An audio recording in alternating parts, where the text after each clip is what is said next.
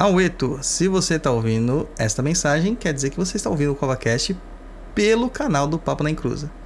Mas, gente, a gente também tem o canal do CovaCast aqui no Spotify. Então vai lá, se inscreve, dá lá para seguir a gente, coloca cinco estrelinhas e nos ajuda aí a divulgar bastante este novo projeto. Saravá em Guzo e Kimbanda.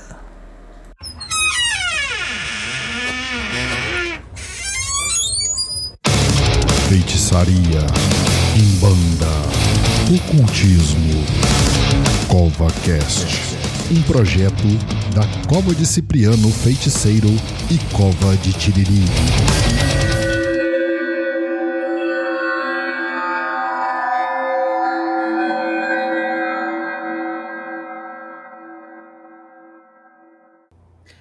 Sejam todos bem-vindos a mais um CovaCast, uma realização da Cova de Cipriano Feiticeiro e Cova de Tiria, que é o Tata em Gangas e Loapanzo, e falaremos sobre como a macumba influenciou o que hoje chamamos de Kimbanda.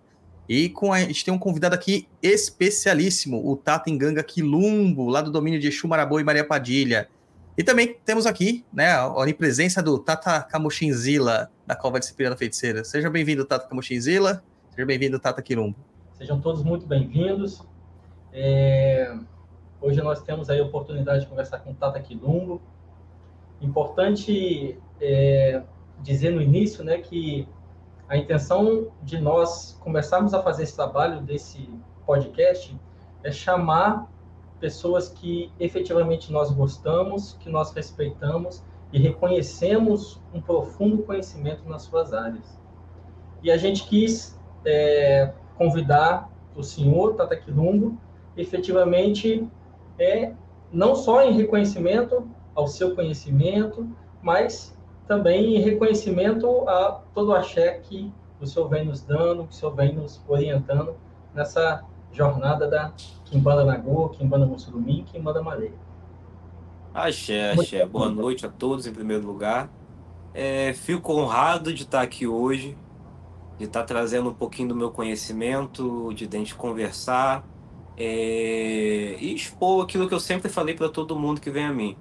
Tata Quilumbo, como eu, como sacerdote, é, eu fui levado a ser sacerdote e eu quis trazer ao povo esse axé que Exu mudou a minha vida, mudou a vida do meu pai, mudou a vida da minha mãe e a minha, por consequência, eu quis mostrar ao público esse axé.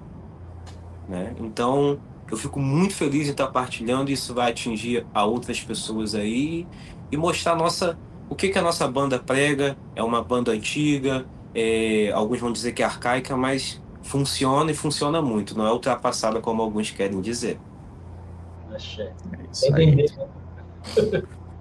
e o Tata, eu vou falar só o, o currículo aqui. O Tatingan Quilumbo, também conhecido como Mestre Marcos de Exu Marabô, sacerdote do Templo de Quimbanda Domínio de Exu Marabô e Maria Padilha, estudioso da cultura religiosa afro-brasileira, com foco no culto aos ancestrais, profundamente é, o que projetou ele nas práticas mágicas das vertentes tradicionais da Kimbanda, obtendo outorgas sacerdotais de mestre em Kimbanda Nagô, Kimbanda Mussurumim, Kimbanda Malê.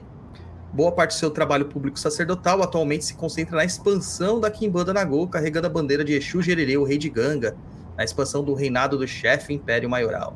Seu berço é a macumba carioca, é filho e neto de umbandistas e quimbandeiros, e desde muito novo foi apresentado ao universo espiritual desses cultos, sacerdote de Umbanda Molocô, vertente que esta se encontra nas raízes da sua família há décadas.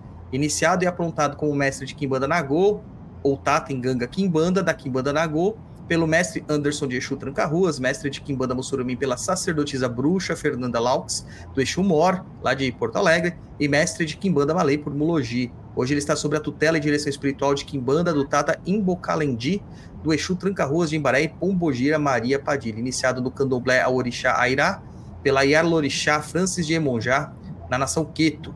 Posteriormente, em sua cansável busca pelo conhecimento dos orixás, foi iniciado no culto de Orumilá Ifá, dentro do Ixexelabá, Essim Orixá Ibilê, religião tradicional iorubá, onde através do processo de Tefá, pelas mãos do seu Aluô e Falu, aí me pegou em Tata, Ifalulu, Aoloo, Agbiolá Akane Akodá Awo Agbae.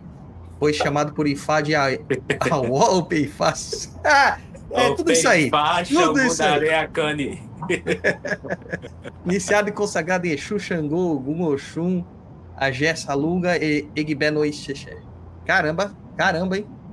É um currículozinho pequeno. Até cansei todo de falar. Mundo, todo mundo brigando. Vambora, vambora, trabalha pra mim. É, é muito hoje... patrão para um só funcionário. É, é, trabalho, né? Tem que trabalhar, tem que trabalhar. É, é o Tata Quilumba ele tá aqui hoje porque a gente vai falar de um tema, né? Um tema que eu acho que é de importância para todo mundo que se considera macumbeiro nos dias atuais. De entender de fato o que, que é essa palavra, o que, que é essa tradição, o que, que é essa macumba que tantos falas, e no que, que aconteceu né, nesse processo para Kimbanda né, se tornar é, é, uma, como o Tato Camachis sempre fala, uma fiel depositária dos conhecimentos da macumba carioca. Ô, ô Zilapanza, só fazer um. O, acho que o pessoal está reclamando que o meu áudio aqui tá, tá baixo.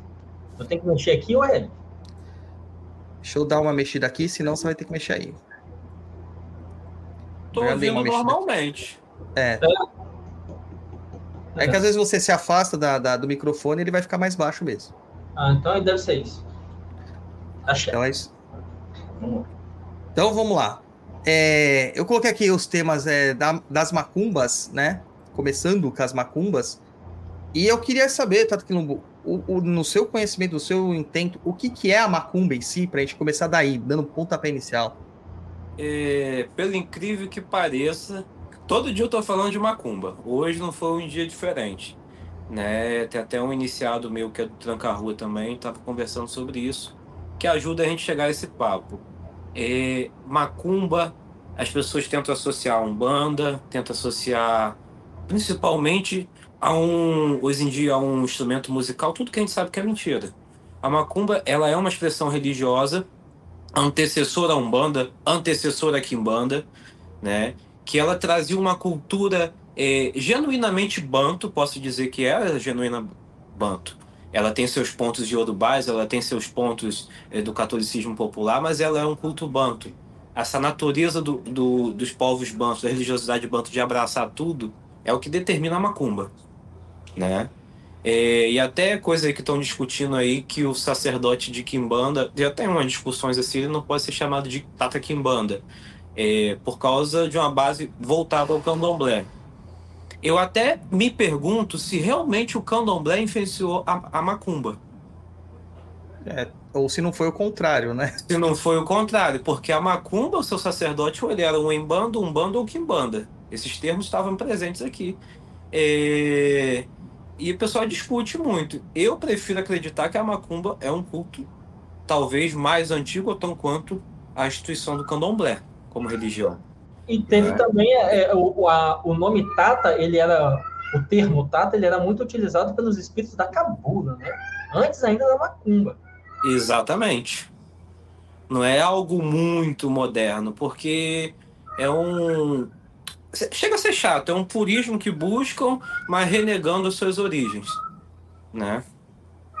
Então a macumba, é como um culto religioso, era um culto que agregava tudo. Então você vai pegar as linhas da, da, da macumba, você vai achar lá linha de umbanda, linha de quimbanda, linha de exu, é... linha dos malês, linha de santo, linha de caboclo preto velho, marinheiro, cigano, povo perdido.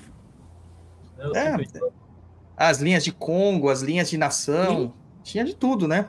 Porra, no, esse imaginário de sete linhas que veio com o Zé de Moraes é inconcebível, só se for 77 linhas. É, eu, eu sou feito numa casa bem antiga lá de Santo André, né, de, de, de Umbanda, né, lá de Santo André. E lá, nossas giras eram todas giras misturadas, né? E isso causava uma estranheza muito grande dos terreiros de Umbanda mais novos, né? Falando assim, como assim? Vocês não recebem. Não é dia de trabalho de Xangô, não é dia de trabalho de Ogum, linha de trabalho dia de Caboclo. Falei, não, cara, ali é, é tudo junto e misturado. Daí vem o pessoal da, de uma linha, vem, vem Preto Velho, vem Caboclo, vem Exu, vem tudo misturado. Vem o que tem que vir. E o pessoal assustava muito, né? Eu falei assim, cara, é, é a tradição muito antiga, que não bebe dessa umbanda branca, de demanda que tem por aí. Isso aí é uma coisa. na verdade, são heranças da macumba que se usou do nome Umbanda. Sim. É, e tem uma, um, um, um, conhecimento né, que diz que na época das macumbas, quanto mais linhas de trabalho o sacerdote fosse capaz de trabalhar, mais ele seria considerado um, um bom feiticeiro. Sim. Você tem uma, uma força de, de lidar com. A força não, o conhecimento e o poder de você lidar com diversas forças espirituais de diversos níveis, com suas atuações, às vezes, até antagônicas, mas você conseguir trazer você como aquela pessoa e usar aquela ener duas energias antagônicas pode trazer um sucesso na vida de alguém, uma destruição, sei lá. Você conseguia fazer isso. Então, assim como a gente consegue hoje na Kimbanda Nagô, na verdade, né? Isso se mantém. Mas naquela época, você via muito essa presença. Minha avó mesmo, quando ela. Minha avó materna, quando ela era pequena, ela recebeu a entidade dela. Eh, foi um caboclo, né? Que é um caboclo até de herança meu também em casa, dormindo. Aí o pessoal desesperou, apesar do meu avô, meu bisavô ser macumbeiro, e levou ela um cara em Cachoeira chamado Silvio Negrada. Né? Silvio Negrada, vamos dizer que ele era um quimbandeiro. Né? O trabalho do Silvio Negrada era ele de camisa vermelha, calça preta, sempre assim. Né? A casa dele era uma casinha num lugar aqui que a gente chama até de rasgo, aqui depois lá que é a linha, é, distante de tudo, só ia gente lá pra. O cara queria bruxaria em cachoeira, ia para lá. Aí ela passou pela prova de fogo na mão, depois veio um bode, depois veio um sapo, depois veio um galo visitar ela para provar que aquilo era um espírito. Passou por isso, ele chegou para a mãe dela e falou: Ó, oh, minha senhora, sua filha realmente tem um, um espírito aqui. E tem que desenvolver, ela precisa cuidar disso, precisa buscar, porque ela nasceu para ser macumbeira. É a bendita da chamada espiritual, né? Do e é um espírito espiritual. que pega nela. Eu vi isso, criança. São coisas que me marcavam, de pegar a vela, queimar o braço todo, o pelo do braço, não ficar marca, né? É, de pegar punhal, atravessar aquelas mediunidades mesmo de efeitos físicos. É... E ela aprendeu o quê? Vou dizer que eu que bandeiro. O cara não se pregava assim. Tanto que esse cara, no dia da morte, a casa dele está até hoje lá, ninguém mora dentro da casa dele Dizem que é uma perturbação espiritual do cacete, né, na casa do cara. E é um dos túmulos de cachoeira mais procurado pelos feiticeiros, porém só quem sabe para encontrar, porque os outros apagou até o nome da, da tumba do cara. Caraca. É um cara que tem um peso. E eu, um macumbeiro. Um, macumbeiro. um genuíno. E, e a cidade que é Cachoeira de Macacu, que tem a tenda Nossa Senhora da Piedade, né? é, que tenha, vamos dizer, o laço de Zé Fernandino de Moraes. Obrigado, querido. Então. como que, como que é isso? Como Diga. que é isso, o Colombo? Como que é isso aí de, de. Porque é uma cidade que tem muita história, né, cara? Assim, ligada à espiritualidade, né? Tem, mas assim, dentro de cachoeiras, os macumbeiros que eu vejo, eles não se ligam muito à tenda da Nossa Piedade, cara. O Tata Camuchinzila já veio aqui, mas a gente não teve uma chance ainda de andar mais. Se você vê os antigos macumbeiros de cachoeira, eles não, não dão muito essa ênfase. Porque o cara daqui é aquela raiz é, da macumba mesmo, pé no chão, de não ir para um lugar nada contra. Sentar na mesa, fazer um espiritismo em forma de macumba, né? É, sim.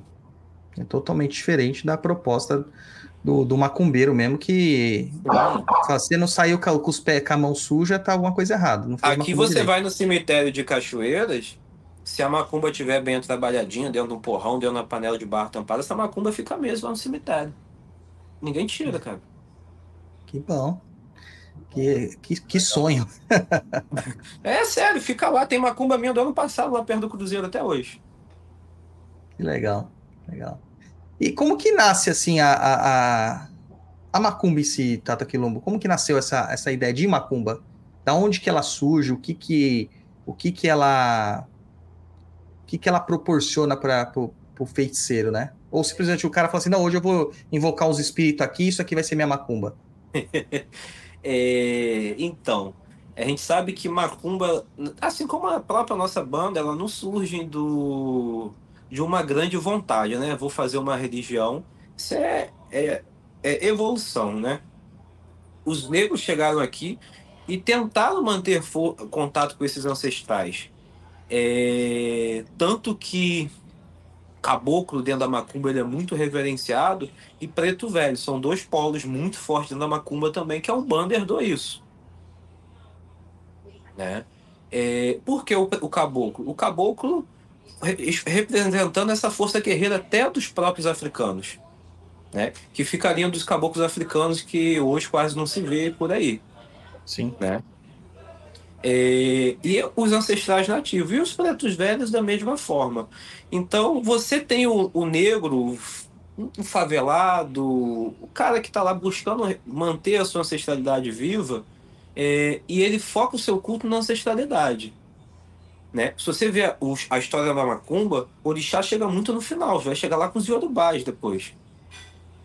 A macumba em si, o culto bra brasileiro baseado na, na força africana, ele começa exatamente com esses espíritos que vinham lá da Cabula, né? Que muitos Sim. trazem nome de lá, Tata Caveira, Tata Veludo, Tata Mulambo, né? Que em si até Mulambo, é, alguns estudiosos vão levar, e eu acredito nisso, uma corruptela do nome do Inquice. Porque tem semelhança. Se você parar para analisar o que, que a força Mulambo faz, é meio ao Inquice Malambo. É, tem muita é. coisa que pode ser mesmo corruptela de nome, né? Porque hum? o próprio Saravá é assim, né? Então, tem muita coisa aí que deve ter sido corruptela de nome, a forma de se expressar. E você vê na Macumba, uma coisa que eu até. Esse dia a gente botou até um texto lá no blog, né? Do Tato Camuxinzila. É, e isso surge na Macumba, onde você pega diversos deuses, diversas forças, diversos povos e unifica ali. Eu gosto de brincar falando de Cainana. Pegou Sim. um casal de semideuses lá do indígena do norte do Brasil e entrou como Exu Pombagira na Macumba. Sim. Quem não gosta de cantar um Exu Cainana, pô, isso fica. Martela na cabeça. Acabou a Macumba, tu tá cantando aquilo na cabeça. Com certeza. E o macumbeiro ele fez isso, ele pegou o que era de bom é... do indígena, o que era de bom do europeu que estava aqui, o que era de bom dele mesmo, foi juntando e falou, vamos cultuar essa ancestralidade aqui. Isso foi formando, né? Tanto que aqui no Rio, os tambores mais antigos, eu não sei a macumba paulista, era até aquele caxambu. Na, aqui já era tabaque mesmo, era os o, o, o, tronco de árvore, né? É. Eles locavam, preparavam e botavam o couro dos animais sacrificados ali. É, aqui usava o atabaque mesmo, sempre foi o atabaque. A gente quase não tinha outros instrumentos, mesmo nas, na macumba mesmo paulista, né? Sim. A gente já tinha esses atabaques assim. O atabaque aqui já no Rio já chega depois, mas talvez é uma questão histórica também, né, da região, é, porque querendo ou não, o Rio de Janeiro, ele foi uma, a primeira capital do Brasil, né? Sim. Então aqui tinha negro banto pra caramba e o cara ele tinha que abafar o som. Se ele fizesse uma tabaca, o nego ia quebrar ele no pau. É, no, é. Com, o fim da, da escravidão, né? Um monte de negros é, se, se aglutinaram ali no Rio de Janeiro, né? Tanto que daí que efetivamente surgiu a, a nova África ali, né? Pequena África. Pequena África. Mas é justamente por causa disso, né, Tata? Por causa da, de ser a capital do. a primeira capital é, da República, né? Porque, tipo, eles não, não, não tiveram tempo de viver o Império, né? É, era onde tinha mais oportunidade de ganhos financeiros, né? É. Era o Rio de Janeiro. E aí aquilo, esse, esse movimento social e político aglutinou essas pessoas e dessa mistura nasceu ali a macumba, né?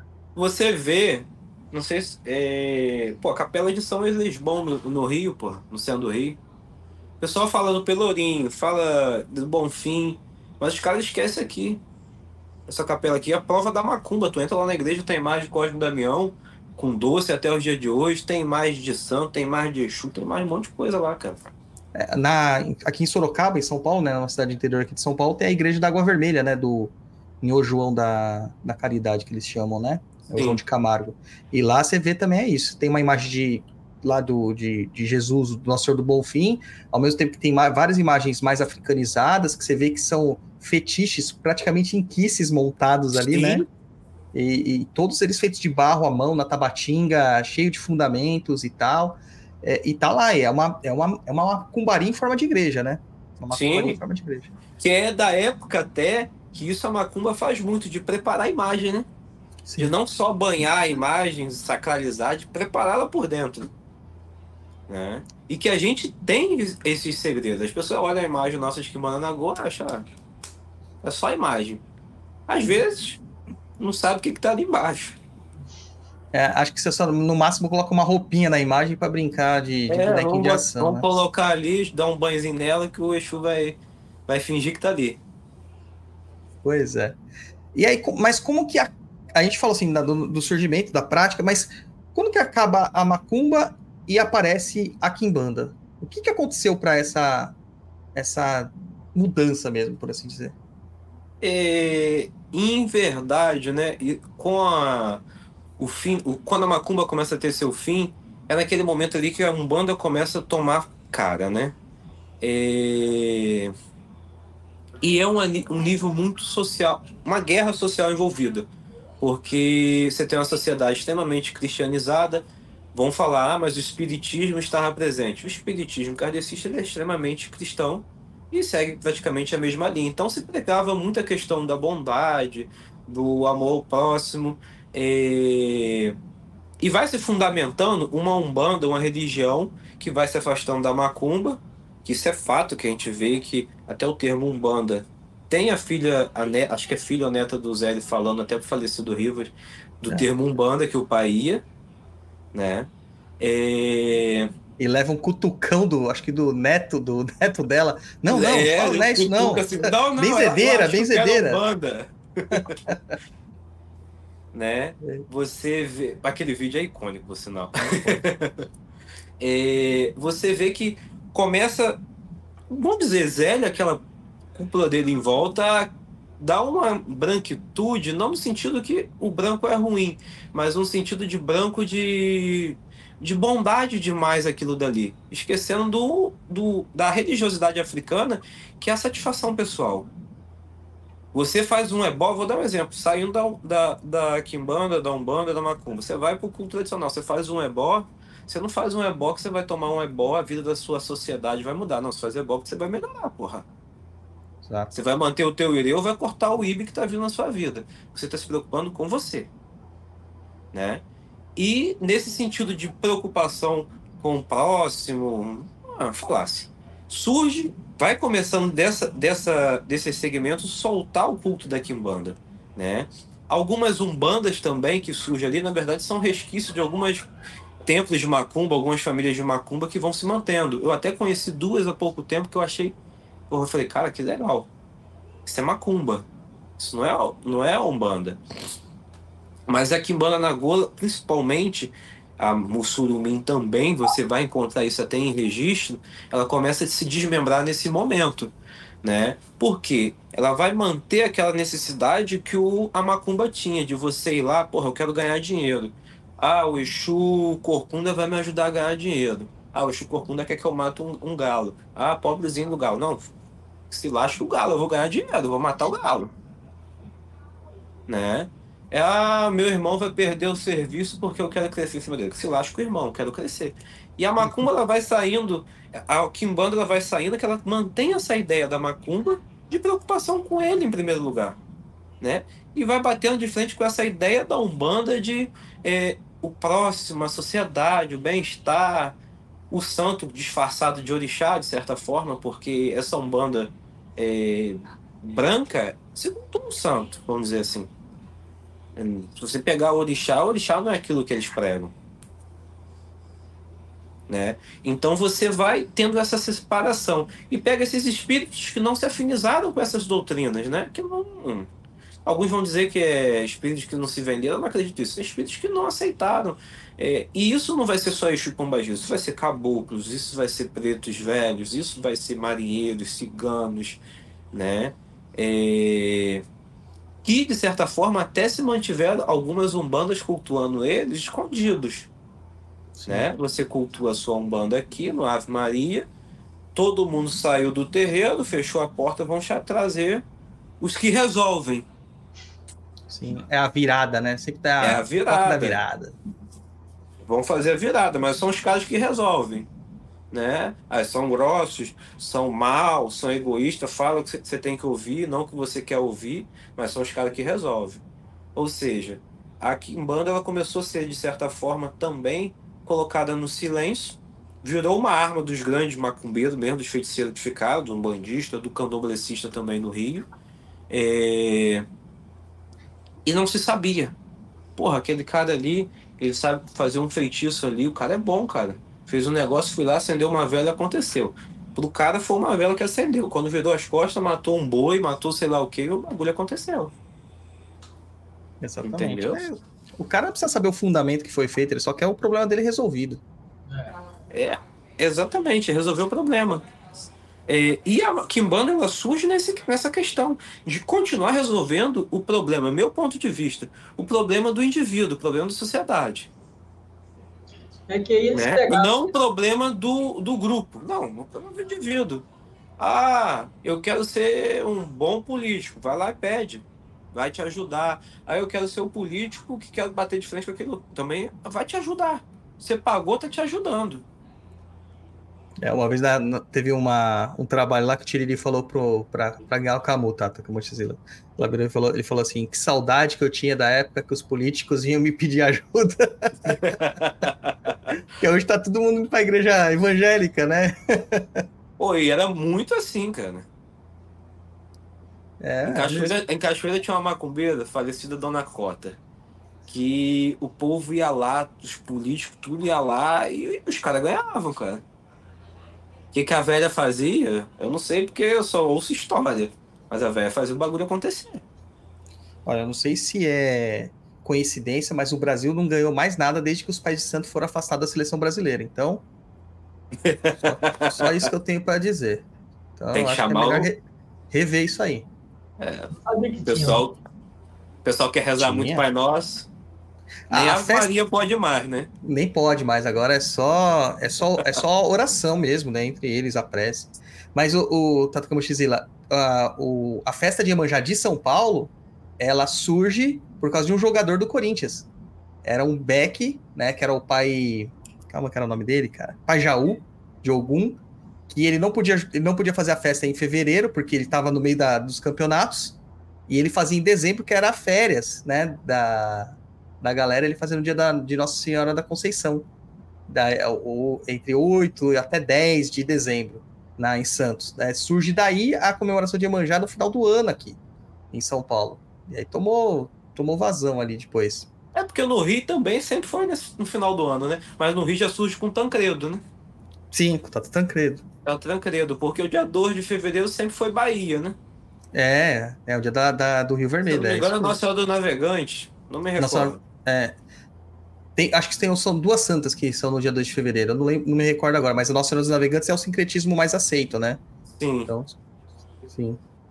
Mas é, é eu, assim, eu não sei o que vocês pensam, né? Eu vejo assim, a trajetória da, da Umbanda mesmo, da, da, do que o Zélio fundamentou lá, eu não acho que o Zélio tinha grande relevância, até porque quando você pega os documentos é, do primeiro congresso, segundo congresso, até o terceiro congresso de Umbanda Espiritismo ali do Brasil, você não vê o Zélio sendo exaltado, ele é citado, você não vê ele sendo o cara e tal. Tentam até distanciar a visão da Umbanda daquilo que ele praticava. Isso Sim. começa a aparecer lá quando o Ronaldo Linares, ele começa a dizer que ele, é, aquelas profecias dele, né? Só que o Ronaldo conheceu o Zélio dois anos antes do Zélio morrer, o Zélio já estava até senil. Profecia né? então... de Maria Padilha, entrar nos portões do céu, Lucifer... É, essas coisas. Eu não sei se, se, sabe, se ele teve tempo de passar alguma coisa pro Ronaldo, né? E aí depois virou o que virou. A, a, a, ele tinha capacidade midiática e começou a difundir. Né? Em São Paulo, por exemplo, aqui em Banda, sumiu. As macumbas sumiram. Quando eu ainda era moleque, lá pelos anos 80, você ouvia muito falar disso ainda.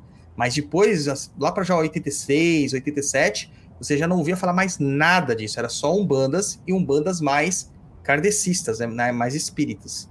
É, era uma tendência, até eu criança, era uma tendência isso, da umbanda mais purinha. É, o Molocô, por exemplo, que é uma banda fiscalizada, que eu pratico, que eu adentrei, sempre foi uma umbanda é, que aqui as pessoas meio que batiam contra. Então, mas também muitas, muitas macumbas começaram a dar o nome Umbanda, né? Porque estavam sendo perseguidas. Né? Fala mais perto, Tata. Fala mais pra, perto, não deu para ouvir, não.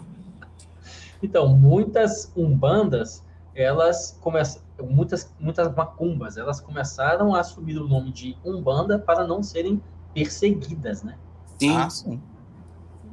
Então aí, aí, a gente vê que vai sumindo o nome macumba Porque era mais negócio o cara que era da Macumba falar que era um banda.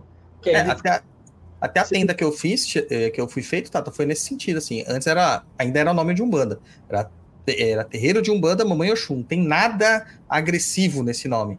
Mas eles sofreram perseguição política lá em Santo André e eles tiveram que mudar para Casa de Caridade Nossa Senhora Aparecida.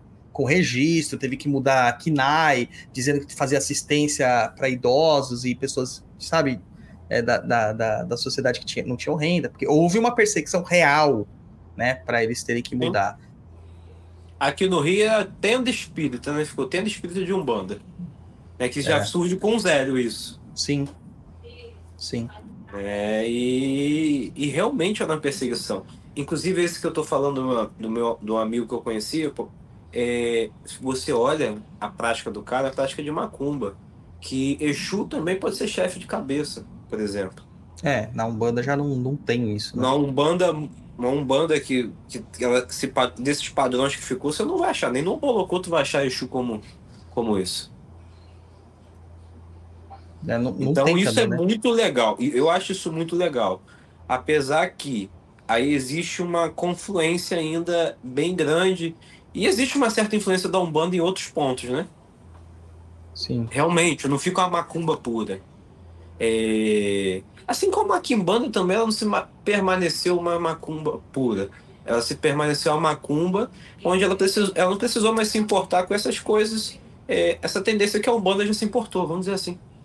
Ele separou, segmentou e falou: vamos tocar aqui com a feitiçaria deixa essas práticas. Vão ser de... feiticeiro. É como eu falo: terreiro de Kimbanda. Terreiro de Kimbanda é novo. É, você tinha a casa do Kimbandeiro, 50 né? 50 anos atrás você não achava terreiro de Kimbanda. Você podia achar de Umbanda, de Candomblé, de Macumba, o que fosse. Mas ninguém assumia que era Kimbandeiro. Você, sabe, você sabia para alguns, porra, aquele cara lá é feiticeiro, aquele é Kimbandeiro. Aí você perguntava, o que que você não sou católico? Boa. Tinha muito Boa. essa desculpa, eu sou católico. O cara ia na missa direitinho para manter aquela imagem, mas o cara é um tremendo feiticeiro. Que bandeira, sentar na casa do cara, tinha Exu lá. É... Como já vi, já vi gente aí que cultuava seu Tarshimash há 40 anos atrás. Numa casa, assim, no fundo de casa a pessoa médium não sabia nem ler nem escrever, pelos relatos. E cultuava o espírito assim. Pois é. Pra, pra... E isso é uma outra coisa que falam, né, da, da ascensão da, da, da Kimbanda, que a Kimbanda ela se europeizou, europeizou, sei lá, no seu termo, se tornou europeia, porque começou a pegar demônios e colocar dentro da Kimbanda. Só que, cara, se você vai olhar lá atrás, cara, gente que era totalmente simples, gente do, do campo, que estava começando a vir para a cidade, os caras já tinha lá livro de São Cipriano, já tinha os rabiscos de Grimório Vero lá bem rasurado, já chamava, né, os demônios, Sim. como tá citando aí, e, pô, funcionava pros caras. Não só isso também, né? Muitas das macumbas, elas eram chefiadas por, por estrangeiros, franceses, Sim. holandeses. Então, é, os caras, os estrangeiros vinham para cá, se apaixonava pela macumba e começava a tocar o trabalho deles. Só que esses caras, eles traziam a influência europeia para dentro do culto. Mas que eu acho que é uma coisa até é, é lógica de ser feita, porque bom feiticeiro não vai deixar de fora algo que ele acha que funciona, que ele vê que funciona. É o fundamento banto. Olhou, porra, aquele demônio é bom, vamos botar ele aqui, vai me ajudar. Vou ficar só com Exu e Pombagira aqui? Não, bota o demônio aqui também. É, justamente. Para Exu e Pombagira não, né? Porque Exu, Pombagira, deuses indígenas e em situações. E, é. e, aí a gente chega lá, a, a macumba se, se modifica e surge a quimbanda. Sim. Mas o que, que é essa quimbanda que surgiu? É o que nós conhecemos hoje ainda como quimbanda? Se mantém? a gente tem hoje como Kimbanda? Isso é uma construção, nossa Kimbanda hoje, vamos dizer, ela é uma construção, não surgiu daquela forma, dessa forma que nós praticamos. De certa forma, era bem arcaico, né? É... Por exemplo, assentamento. É um assentamento antigo, você não, não via ponto em ferro nele. Isso é muito novo. No máximo você viu um tridente lá. Certo. Muito mal feito. Mas, pô, imagina as dificuldades que o cara tinha para mandar fazer um tridente para ele, o ferreiro. Imagina, imagina. Às vezes era mais vantagem ele fazer ali na, na, na terra, os elementos ali, o tá e acabou. Então, até essas construções é, é uma coisa que a nossa família se fala muito e eu vejo as pessoas criticando. É, a presença de Fontenelle na formação da Quimbanda atual. É, não tem que discutir isso. Todo mundo usa o brasão que o cara criou para uma Ele não tirou da cabeça dele aquilo lá, tem fundamento o brasão. A grande maioria das Sim. vezes sem entender nada que tá ali no meio, né? Junto e misturado. Ah, pois é, como falar que, que modelo não pode tocar macumba de dia. Porra, beleza, tem um sol lá em cima do brasão, é boa. É, é besteira. Outro dia eu tirei foto lá da, da, da janela da, da, do templo, assim, aquele solzão estalando, assim. Assim, cara, é. Desculpa, tô fazendo macumba de dia. Desculpa aí os quimbandeiros. eu até zoei o Tata com a mochizila essa semana. Eu tirei a foto do assentamento pegando o sol ainda assim. Falei, Olha o Exu tomando um banzinho de sol. é que o Exu deve ser vampiro, esses vampiros de crepúsculo, não pode chegar perto que começa a brilhar, né? Daí perde a característica. Com certeza. É, mas, voltando ao assunto, é, é exatamente nesse momento é, o Exu ele passa a ganhar é, a sua formação, e aí vem muito é, Yorubá na situação, porque esses espíritos que antes era Tata, era alguma coisa, era seu fulano, eles passam a se tornar Exus. Né? Que Exu surge antes de Pombagira, vamos Sim. falar a verdade. E a fundamentação vai se assemelhar sim à do orixá. Na nossa, vai se assemelhar sim ao orixá, a sua formatação ideal, o seu assentamento. Como lá no sul, os Exus se fundamentam parecido com o orixá Bará do Batuque. Pega um Bará do Batuque e pega um assentamento de Exu lá, lá das quimbandas oriundas do Batuque. É semelhante. No máximo tem uma imagem ali diferente ali, os garfos, essas coisas. Então, isso vai ganhando um, uma característica. A diferença é que, vamos dizer assim, não seria de uma maneira tão simples assim. Os Exus, ele ganha a característica diabólica. Isso aí é europeu. É tridente, é, é essa característica. Deu uma travadinha? Não, tá, tá indo, tá indo.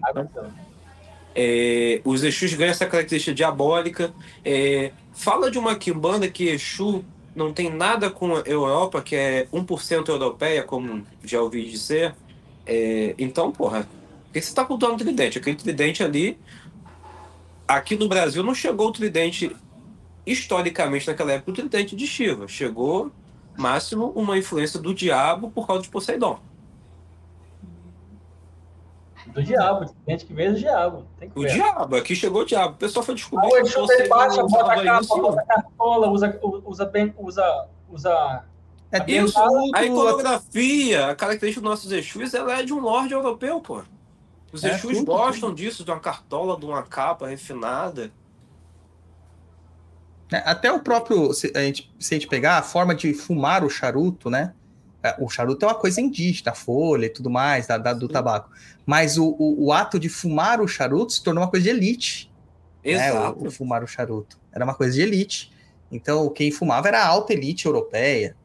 É, você não ia encontrar até, um charuto até a bengalinha, mão... que as pessoas acham que aquilo é só para os filhos se apoiar, pô. Aquilo é um instrumento da elite europeia, pô. Tudo instrumento todo instrumento para mostrar o, a ascensão que ele tinha, o poder que ele tinha, o dinheiro que ele tinha. E acaba sendo a mesma coisa pro Exu, né? Ele tá mostrando que ele é diferente, que ele é diferenciado, que ele tá acima, né? É, é. Muita gente meu... as pessoas, não sei por que, que as pessoas se esquecem que é, na Kimbanda existe, existe todo tipo de espírito. Existe, existe espírito bandido, existe espírito mendigo, mas existe espírito lorde, existe espírito aristocrata, existe espírito rico. É a realeza, Sim. esses caras. Você vai falar desses caras da lira, Exu Barão, chama dinheiro. Você acha que esses caras têm esses termos ali porque. Não, que eu era um mendigo em vida, hoje eu vou me, eu vou me colocar como barão. É, se o cara em vida não sabia ganhar dinheiro, quanto mais na, na morte. Vai daí ficar Eu como vou desse controlar jeito? a força, por exemplo, do dinheiro. O chama dinheiro. Depois de morto, o cara não tinha pra ele em vida. Ele vai conseguir trazer pra você, até que a gente fala dos quiumbas, o quiumba ele só traz pra você o que ele tem. Uma vez eu fui conversar com o Exu Caveira, e aí eu fui perguntar para o Exu Caveira essa história de espírito evoluir, né? Aí o Caveira falou assim comigo, meu filho, o espírito só evolui se ele estiver na Terra. Cai, saiu daqui não evolui mais para lugar nenhum, não. Se o mendigo, se o mendigo, se o, se o homem morre mendigo, ele vai ser um egum mendigo. Se o homem nasce, na- morre rico, ele vai ser um egum rico. É, é, o, é o kardecismo. Do depois da vida, o espírito vai continuar, vai Vai evoluir, continuar, vai evoluir. evoluir, vai aprender mais. Ou seja, o que ele fez em vida não tem sentido, porque lá no mundo espiritual que ele vai realmente evoluir. Então a gente tá aqui cultuando um bando de coisa moda doido, né? Porque a gente não sabe de nada. É, o espiritismo cria um monte de zumbi, né? Que nasce, vive sofrendo pra morrer depois e continuar sendo a mesma merda que era. Essa é, a verdade. exatamente. Então, é, é o conformismo, né? O conformismo. Tem um, um adepto aqui do templo que o, o Tato Camuchinzilo até. é, foi até o que a gente foi lá, o Williams. A gente chegou aí na cova.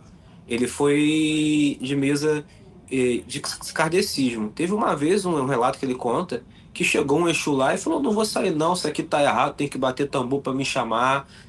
E pintou o cacete. O cacete. É um espírito invadiu a mesa. Por quê? Ah, poxa, mas a- a- tem uma egrégora de proteção. Será que essa proteção realmente ela é tão real assim, baseada em ilusão? É complicado. né? É a psicologia reinante na, na vida das pessoas. É Ó, Numa tem terra uma- da macumba, vai, vai falar: Não, meu irmão, não, senhor Exu, vamos orar pro senhor, senhor evoluir. Vai falar: "Pô, evolu- Evoluir pra quê? É. Tô ganhando meu marafo, tô ganhando meu, meu egé, minha menga, seja o que for, tô, tô fumando, bebendo, tô trabalhando. É a mesma coisa que eles falam, não, o Exu vai reencarnar. Ele precisa trabalhar para ascender para ele reencarnar. Cara, o cara já rompeu com tudo ali. Pra que, que ele vai voltar?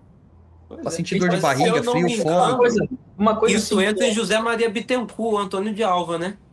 Que Sim. o, o seu Lúcifer se torna um caboclo da Mata Verde. É. E depois Assim- isso é pego pela Umbanda Sagrada e aí eles extrapolam. Aqui. essa falta de, de, de conhecimento sobre a natureza de um, de um espírito deificado, isso confunde muito a cabeça das pessoas. Então, as pessoas não conseguem compreender que quando uma alma ela se deifica, quando uma alma ela se glorifica, acaba todos os laços dela com a corporeidade.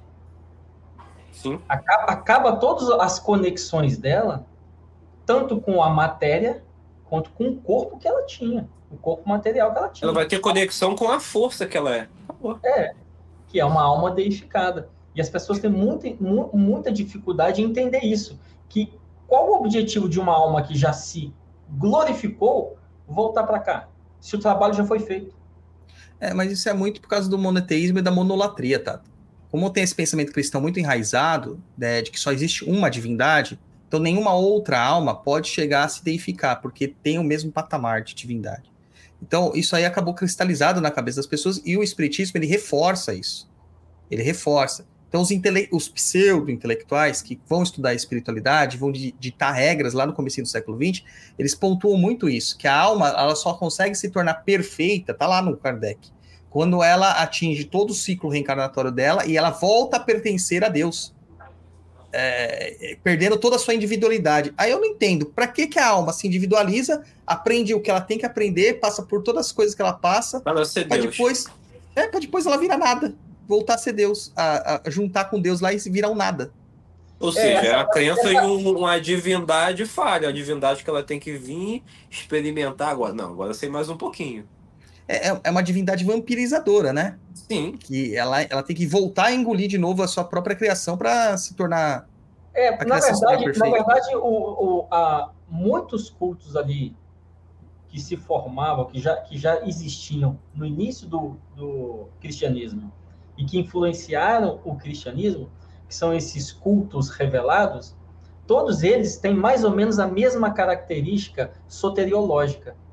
Você vem ao mundo por conta de um erro, de uma queda. E uma vez que você veio ao mundo por conta de um erro, por exemplo, no hermetismo, você só vem ao mundo porque você se apaixona pela ilusão da sua, da sua imagem. E aí você cai. É diferente do cristianismo, que quem cai são os, os anjos, né? Os anjos, sim. Então, mas é mais ou menos a, a, naquela, naquele grupo de, de, de religioso que tinha naquela época, todos pensavam mais ou menos isso.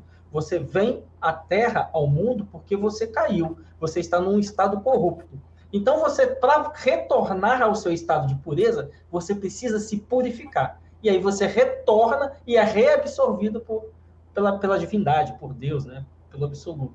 Então, todos trazem mais ou menos essa mesma característica.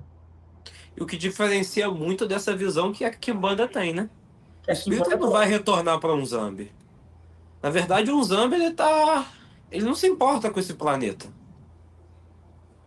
Justamente. Ele veio, cumpriu o papel, vamos dizer assim, e continua se preocupando com as questões dele de divindade. Né?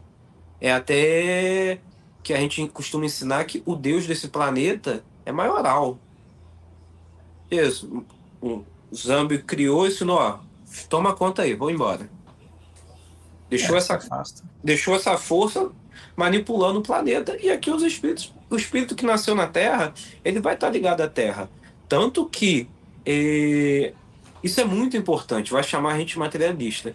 Mas o assentamento nasce da Terra. Porque o espírito não está preso no ar, não está indo embora para outra dimensão, você vai ter que pegar um meteorito que veio do, do céu para colocar ali. Então você vai ter que pegar a Terra. Porque o espírito está enraizado nesse planeta. Você precisa buscar essa força, acessar esse grande portão, porque se o cristão ele olha para o céu querendo ir embora daqui, nós que Deus olhamos para a terra reverenciando o que está ali, porque a gente sabe que aquilo tem poder. Que a nossa a própria... ligação com o mundo ancestral é a terra. E a própria ideia da Dikenga, né? Da, da, da, linha da Calunga, quando você vai para Impemba, que você vê que você faz parte da. Ali sim é o mundo espiritual, que é a terra, é, é para baixo. Exatamente. E é uma visão antiga da humanidade, mundo inferior. É, na verdade, é, essa visão de que existe um mundo superior, ela já, ela já nasce perto ali do helenismo, né? Porque nem Platão é, ele falava de um mundo superior. Quando o Platão fala de um mundo espiritual, ele está falando do mundo dos mortos. Que Sim. também é, é, abaixo da Terra, que é o abaixo da Terra, que é o Hades, Tártaros e afins. É, então quando Platão fala de um mundo espiritual, ele está falando do submundo, ele está falando do mundo dos mortos. É muito depois de Platão é que se começou a desenvolver essa, essa ideia, já com os neoplatônicos, de você transcender para um plano que está superior. Mas até nem nos espíritos olímpicos, se a gente pode perceber, eles não estão fora da Terra, eles estão acima, mas ainda assim em cima de um monte, de uma montanha, é, que sim. até então era inacessível, né? Eles mas ainda na Terra. no topo da Terra, vamos dizer assim, mas é na Terra. É. Olhando tudo de cima, mas na Terra. É. Mas ali, né, que começa a partir de Exildo aí, essa, essa, esse culto desses deuses olímpicos, mas ali, naquele momento, já se começa a ter um pequeno afastamento do plano olímpico, do Monte Olímpico dos homens, para o mundo dos mortos, o submundo. Ali começa a fazer já uma divisão. Sim. E aí, aqui... Isso é uma característica importante, você vai ver até a história das religiões abrâmicas. Shaddai já é o nome, Deus da montanha. Sim. Os Elohim viviam no alto da montanha também, da mesma forma. Moisés sobe uma montanha para receber as, a, as revelações da, das leis. Né? Exatamente. Né? Se vem dos ares, qualquer lugar servia, meu. Exatamente. É, aí a gente tem essa formação da Kimbanda aí que, que não surge como. Desculpa, ouvintes, se vocês estavam esperando que ia descer o maioral em terra, ia escrever um livro e dizer como que tem que ser. Apesar que tem as pessoas que acham que é maioral. Tenho certeza que acham que é a reencarnação do maioral. É, e aí começa a surgir pelas práticas, pelas múltiplas famílias que vão fazendo as suas experiências, as suas tradições, e repetindo, repetindo, e passando e passando, e só passa o que funciona. É o que Exatamente. não funciona. É teste. Por isso que a tradição não tem a segurança. É, eu costumo falar, o que que garante que a gente está cultuando Exu Pombagira? Teve uma vez. Você vê aí um monte de religião que fala em cultura chupambagira. Mas o que que garante? É a tradição. É aquilo que dá certo, aqueles espíritos que respondem, aqueles espíritos que têm um, um mecanismo certo. Você sabe que a, a família de Kimbaranagô cultua Exu Pombagira. Você sabe que se iniciando aqui em Moranagô, você vai ter, acessa, vai ter um acesso direto a esses espíritos. E não a Quiumbas, e não a qualquer força lá que se intitule Exu Pombagira. Apesar que a gente lida com Quiumba, mas é outra parte. Né? É, é a mesma coisa quem lida com Orixá. Se você se inicia com uma pessoa que você sabe, ela é do candomblé, ah, ela é do culto tradicional, beleza, você sabe que você está cultuando o Orixá.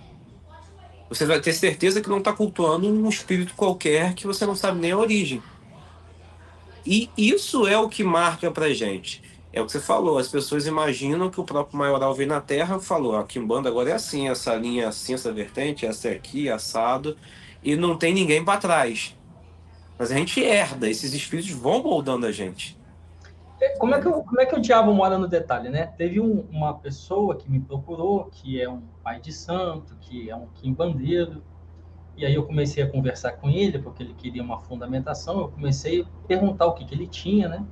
Efetivamente. E aí, quando ele foi dando as descrições dele dos fundamentos que ele tinha, ele falou assim, mais ou menos, né? Eu tô lembrado. Ele falou assim: porque eu tenho aqui meu assentamento e eu sei que de verdade o Exu não está aqui. Porque Exu não fica preso aqui no assentamento, né? Aí a gente vê que os diabos moram nos detalhes, né? Assim, mas peraí, se o Exu não tá ali, mas quem é que tá então, velho? É. é, uma, é uma ideia do Exu. Quem é que tá aí, cara? Então, se você não tem certeza de quem você está dando para comer, cara, como assim? A, ué, a... Ué, é, e hoje tem muito da ideia do, do Caos Magic, né? Que é um, já vi gente falar que um assentamento ele é um servidor. É. Já ouvi tem, falar também.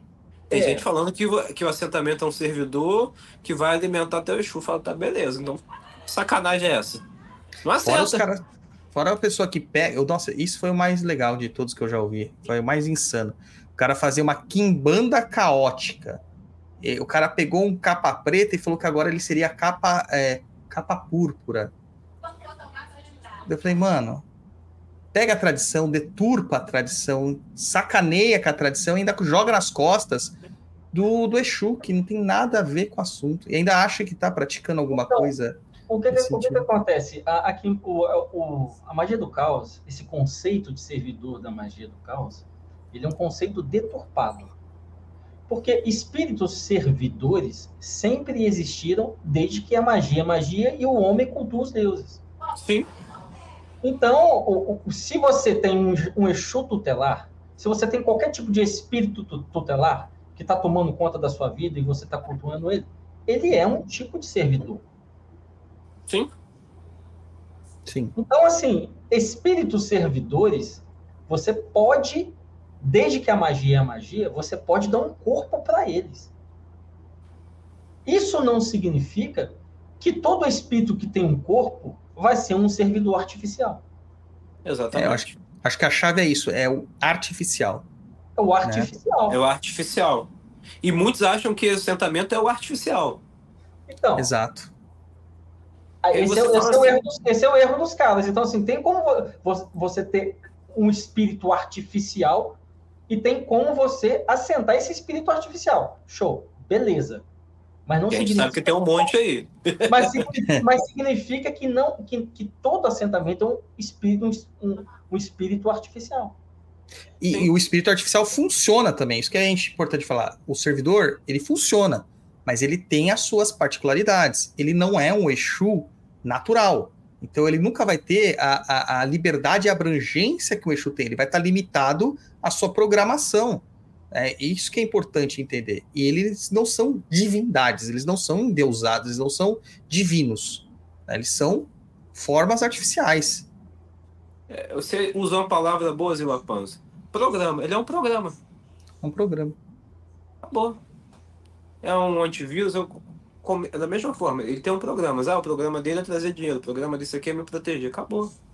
Muitas pessoas vêm inocentemente fazer essa pergunta: se é possível você conjugar a magia do caos com a, a Kimbanda. Meu irmão, cara, você vai ter que reorientar totalmente a sua cosmovisão. Porque na Kimbanda você lida com espíritos mesmo, velho. Sim. Porque muitas, isso... vezes o cara, muitas vezes o cara também está fantasiando que ele está uhum. construindo um espírito, é, um servidor artificial. E muitas vezes é só fantasia da mente dele. E isso eu acho que vem muito é do brasileiro tentar a, a se sentir o mago, né? Vai ler, aí vai pegar assentamento, que é um conjunto de elementos, aí vai ver que tem alguns livros aí populares aí de magia do caos, só que o cara não pega para ver a história. É só ver a questão histórica, por que o assentamento da Kimbanda é formado com, com X elementos? Porque isso é um, um conceito que surge lá com Inquice. Sim. Vai pegar determinados elementos, o poder de cada uh, da encruzilhada, do cemitério, vai botar aqui e vai trazer aquela força que se divinizou. Porque o divino, é como você falou agora há pouco tempo, Tato Camuchizelo, é, ele não está preso ao osso. Mas você acessa onde a força dele vibra. Seu sete encruzilhado, você vai acessar ele numa encruzilhada. Lá você vai conseguir captar, abrir essa essência e acessar esse espírito divino. O Exu Pantera Negra, no seu caso, você consegue acessar na Macaia. Né? Então é. você consegue acessar esses espíritos divinizados por meio do ponto natural, né? por meio das marramas que os bantos vão chamar. Né? É a força.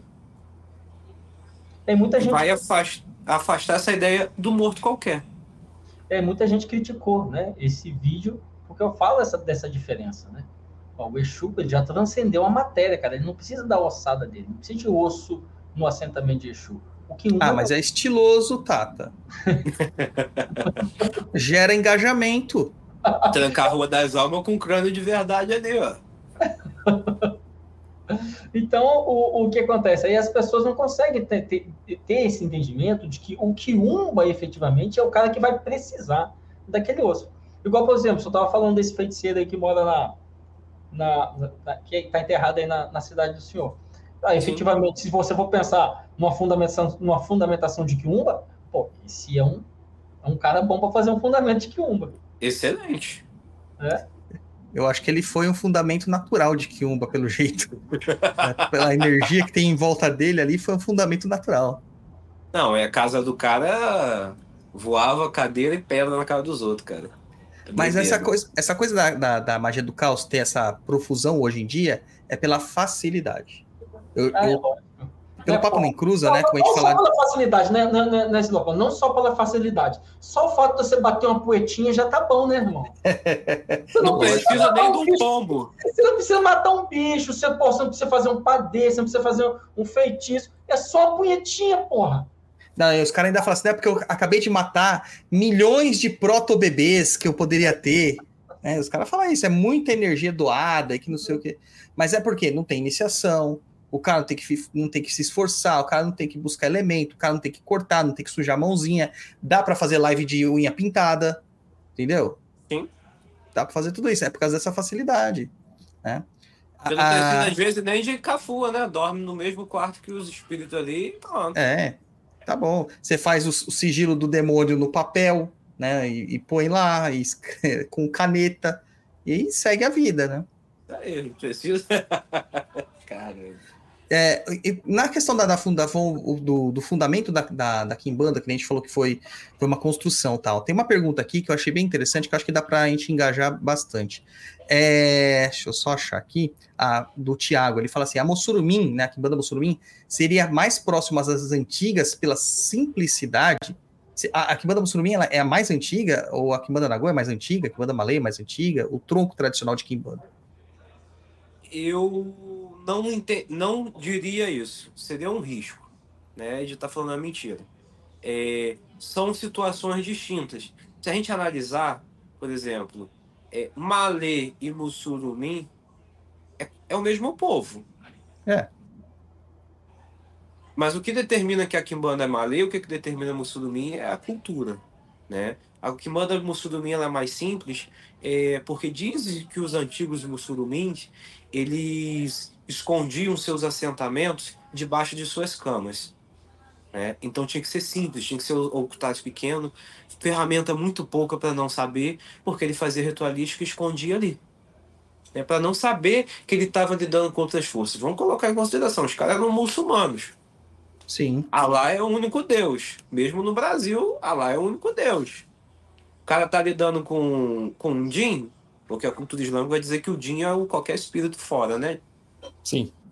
Poderia ser ruim, mas é a forma que eles, que, que eles de, manteram esse culto. Mas é, vocês que são iniciados, vocês sabem que a muçulmania é mais simples, entre aspas. Sim. Ela é mais simples, entre aspas. Vai montar, vai preparar ela, que não é tão simples assim. As pessoas confundem vis o visual, o que ela está vendo, com o que está por trás. Exatamente. Né? E a Kimbanda Nagô. Kimbanda Nagô antigamente tinha muito que cortava o um buraco no chão, assentava ali, botava o ocultar ali e não sabia nem o que, que era. Também é simples. É uma, é uma, um banda, é uma Kimbanda plantada, de fato, né? Plantada. Sim. Também ela é simples. E isso existe. Aqui na minha casa tem chu plantado. Tá, não sei se Tato Camuxinzula chegou a ver lá da Cafu de Marabô. Eu vi. Um plantado, tá ali. É simples, tem um ocultar e tem um tridente atrás. O que tá embaixo, ninguém sabe. Ninguém sabe. Então, aparentemente, é uma pedra em cima da terra. Então, você não vai ver ela assim. Até porque, se você caminhar de trás para frente, vai chegar volto a dizer, aos macumbeiros antigos que ele tinha noção de inquisto, que quanto mais elemento ele agregasse ali, ele ia trazer força. E essa é uma é ideia aquele, também, né? E o assentamento cresce, né? Isso, que o assentamento cresce, aquele que vai pegar um monte de coisa vai montar a sua imagem, ou que vai pegar a imagem, vai ocar ela e vai recheando ela cada vez mais. Né? Então, essa ideia de simplicidade, ela tá ligada à questão. E segundo, que os muçulmins a Quimbanda de Mussudumi, ela nasce de viajante. Então você tem um assentamento grande, ele ia te ajudar em nada. Ia te prejudicar. Você tinha, que ter um, um ocultar que você conseguisse levar para onde você estava. Sim, é essa a ideia. É, então, então é isso aí, Thiago. Deu para entender aí, né? A ideia aí. Você lembra que naquela, naquela fundamentação que a gente fez, eu só levei o ocultar da Mussurubim. Lembro. Lembro. Eu, eu sempre falo para as pessoas, eu falo assim, cara, o Exu tá onde você tá, cara. Sim. Você não precisa levar o seu assentamento, carregar nas costas, pôr na mochila, não. Às vezes o, o oco tá ali do, do... Um saquinho pequeno com o ocultar, você foi e acabou. Você já era. Tá ali, é o coração do assentamento, tá ali. É, é, essa é a diferença. Porque a Mussurumim, volto a dizer, é uma quimbanda de, de pessoas que viajavam, rodavam, comerciantes, então eles não se prendiam. Aí vai pegar é. os, a Kimbanda Malê. Ela vai descender do mesmo tronco que é o povo Malê, né? O povo muçulmano, negro muçulmano no Brasil. Mas ele já faz uma Kimbanda que ela é mais estacionada. Os assentamentos são monstros. É. É, eu acho que falta um pouquinho do, do entendimento histórico para as pessoas culturais. Porque hoje as pessoas acham que é, é tudo, tudo muito fácil, né? Que ah, é impossível ser Kimbandas diferentes, porque o Kimbanda tem que ser única. Cara, um cara de uma fazenda na mesma cidade, na mesma vila, e de outra fazenda, podiam fazer macumbas completamente diferentes, porque eles não tinham nem contato. Para chegar, às vezes, na casa do outro cara lá, precisava de, de atravessar de barco, de dias de caminhada. É. O, que, o que acontece é que as pessoas têm acesso. Eu, eu nunca esqueço daquela profecia que o Lourenço Braga fez no livro dele, de 1942, lá, Umbanda e Quimbanda. Quando ele fala de Quimbanda como um culto diferente um sistema forte, né? Sim. E lá ele faz uma profecia que na década de 2020 a Kimbanda ia passar por uma mudança total. A gente não pode esquecer que aquilo que a grande massa das pessoas estão conhecendo como Kimbanda é aquilo que está rolando na internet aí desde 2010. Né? É uma única não é visão. Kimbanda né? propriamente dito, é satanismo. É, e aí, aí, as pessoas têm essa visão apenas e acham que essa é a cara da, da Kimbanda e se esquecem de todo um legado que não está na internet, de todo um legado que não está nos livros e que está na cabeça dos sacerdotes mais antigos. Sim. Não, é que nem o texto que foi escrito do Santo Antônio. Ah, o Santo Antônio na Quimbanda. Cara, E aí vem aquelas pessoas, mas santo, santo na Quimbanda? Como pode ter um santo na Quimbanda? Cara, é só você ouvir o Exu. O Exu dessa em terra, ele puxa um ponto que é o nome do santo. É, não quer dizer que é um santo católico que tá lá, ele não tá. E isso entrou até para orixá, né? Sim. Com a Quimbanda luciferiana, você não pode cantar nem ponto que é orixá. Eu não aprendi pode. o sino da igrejinha, corrigida porque algum mandou. Aí eu já vejo gente cantando que corrigida porque Exu mandou, que Lucifer mandou. Eu canto que algum mandou, meu irmão. É, ué. Tem fundamento. A pessoa não Sim. entende esse o fundamento do, do, do, Ogum, tá lá no ponto do maioral. Não entende o fundamento do Ogum, tá lá. Só enxergar. Não. Aí você vai cantar isso né? e ainda vai dizer que nós estamos dizendo que o Orixá Ogum ele tá subordinando os eixos todos da Kimbanda ainda. É, isso quando não subvertem a capa do livro do, do, do Aloysio Fontanelli, mudando toda a iconografia e um entendimento simbólico ali, né? Um arcano. Né? Aí é cada uma que a gente vê que. Não, mas, é, dá... mas, mas, isso aí, o, o Zila Panzo, é uma característica do luciferianismo moderno. É, em, em, em, tradições que estão conectadas ao, ao luciferianismo moderno, que são derivadas do, do luciferianismo moderno. Que é o quê? você utilizar antigos arcanos, ressignificar esses antigos arcanos de modo que esses arcanos se adequem à sua nova mitologia, para que você estabeleça um culto moderno luciférico que seja. É. Efetivamente, aí eles, aí eles corrompem as, esses símbolos mais antigos para se adequar à visão moderna do luciferianismo. Aí coloca lá o diabo matando um anjo. É, mas, é, mas é isso, essa é a minha crítica. Ele pode colocar dentro da tradição dele o que ele quiser, mas ele está falando de um livro que tem uma simbologia estrita, que é a tradição. É a tradição. E foi um livro que ajudou a fundamentar a Kimbanda. E, e não, não se esquecendo que o Aloysio Fontanelli provavelmente não era quimbandeiro nada. Que ele até afronta muito, né? A, a, a, ideia da Kimbanda. Mas acabou sendo o pai da Kimbanda moderna, se for pensar.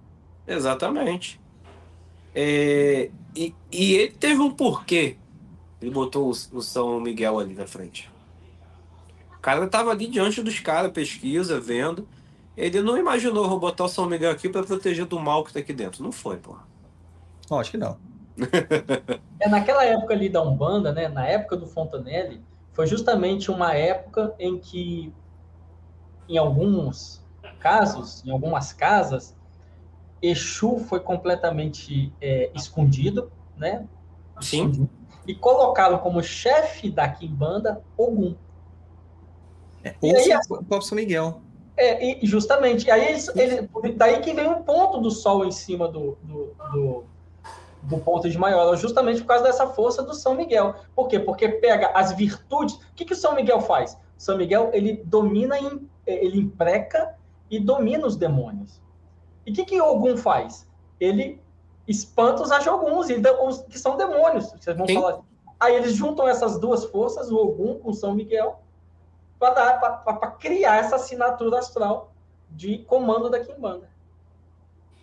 É o que vem é, e, e, que eu falei esses dias da bruxaria popular, cara. A bruxaria popular, é, ela tá impregnada com muito santo.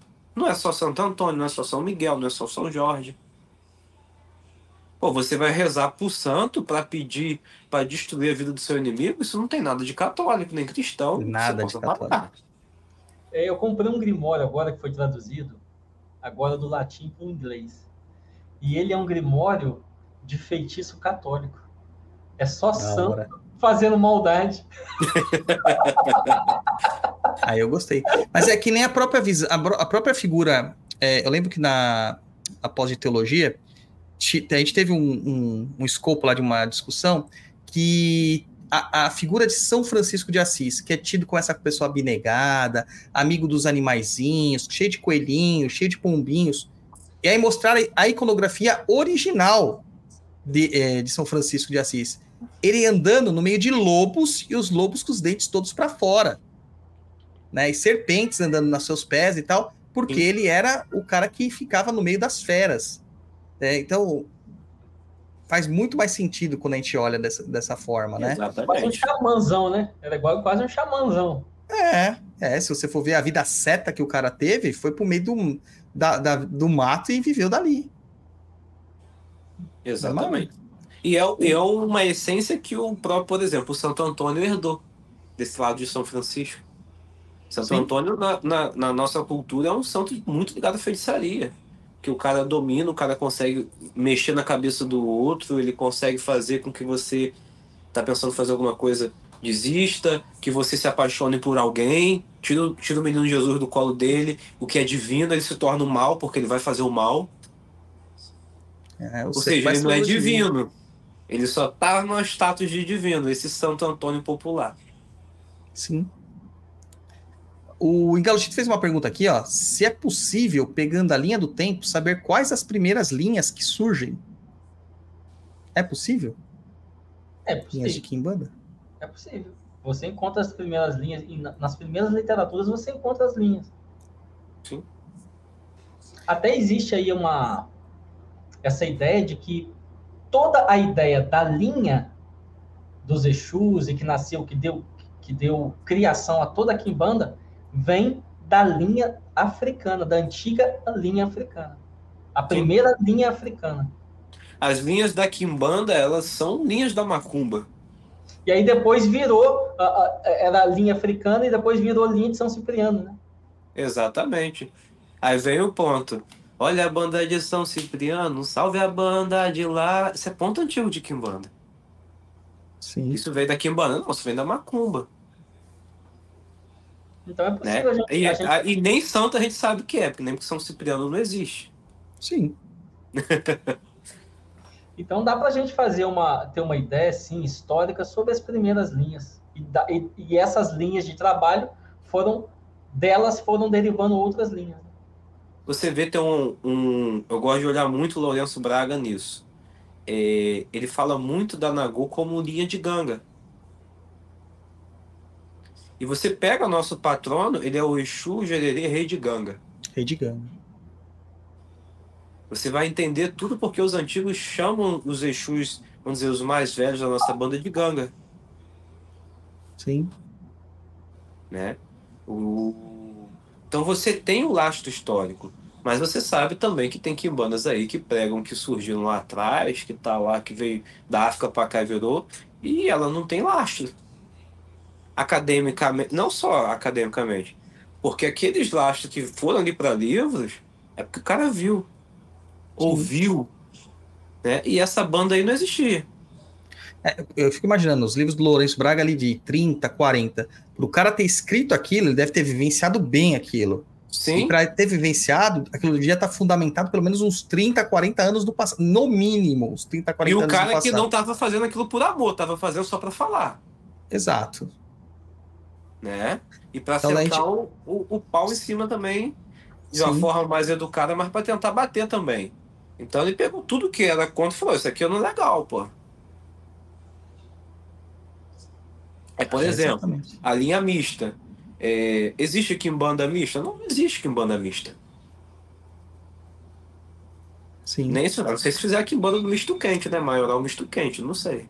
Eu nem entendo. qual, qual, é a ideia de, de, se falar de uma quimbanda mista?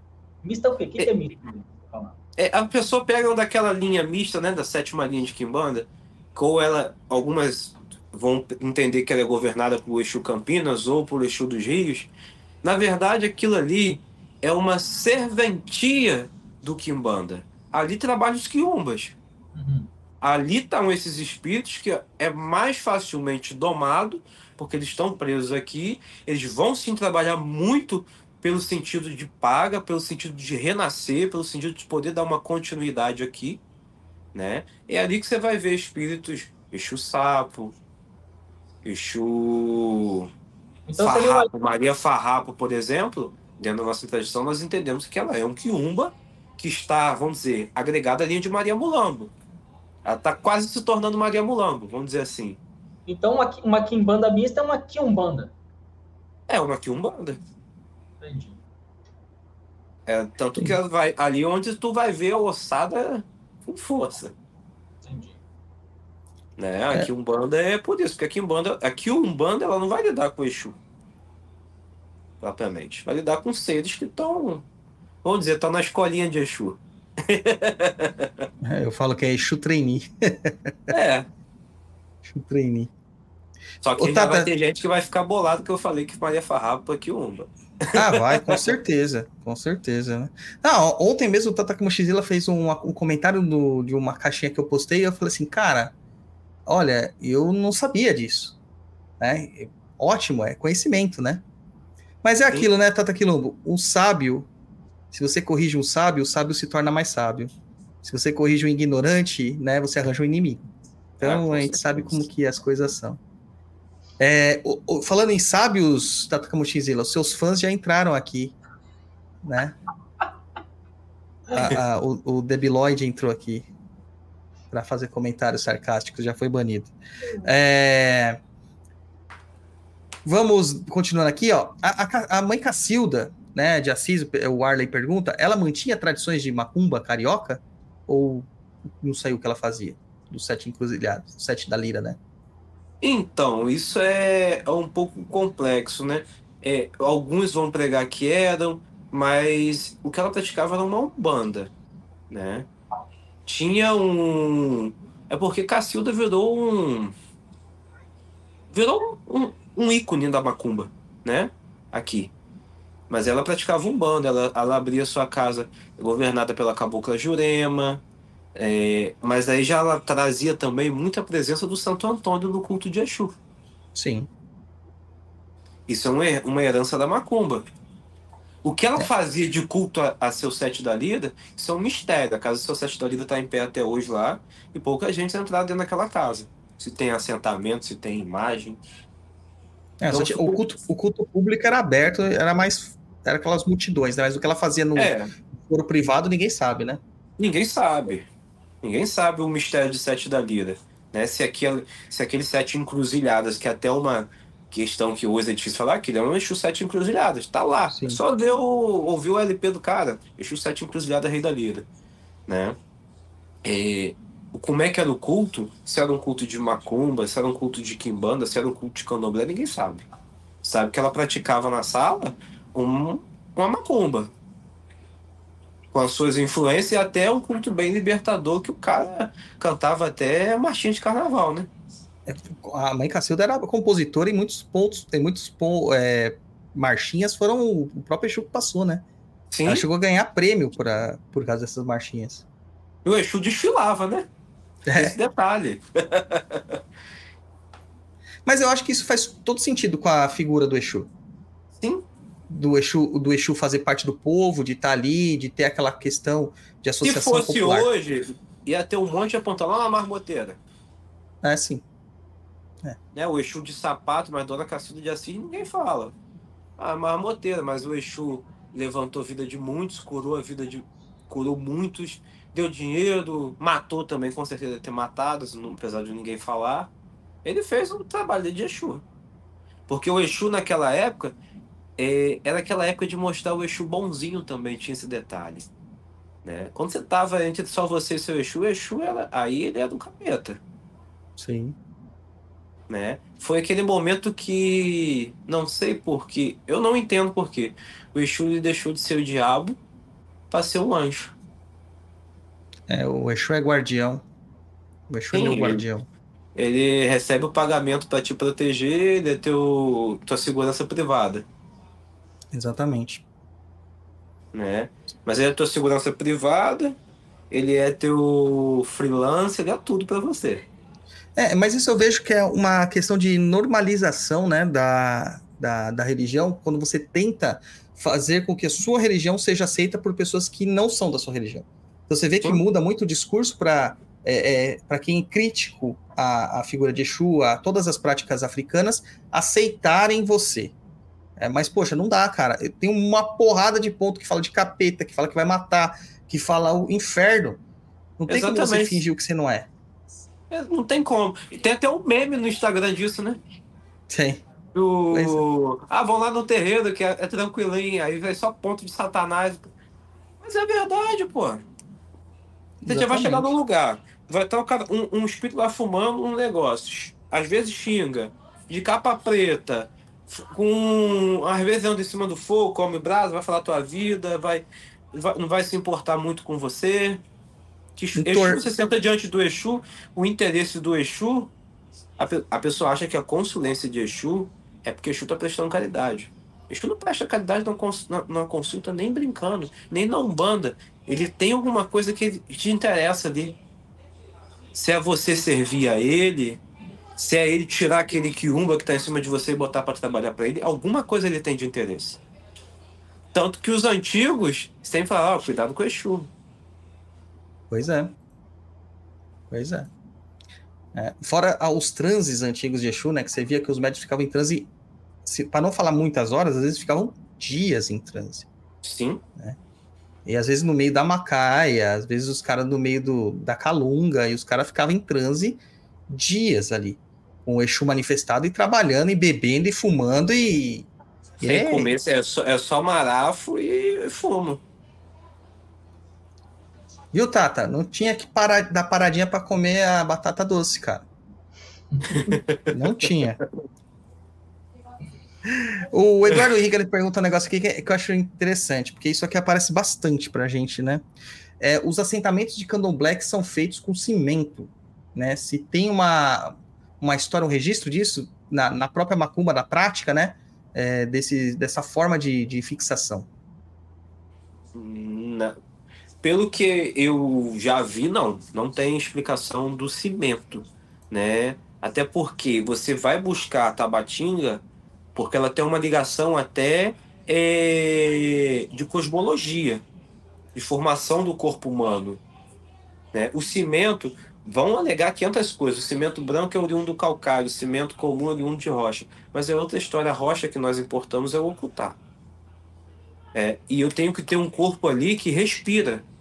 O cimento ele não respira. Sim. É, Nem absorve, gente, né? Tem gente que tem gente que pega um pouquinho de cimento, mistura na, na tabatinga para dar uma espécie de liga. Eu, eu não gosto jamais de colocar, mas tem gente que fala isso.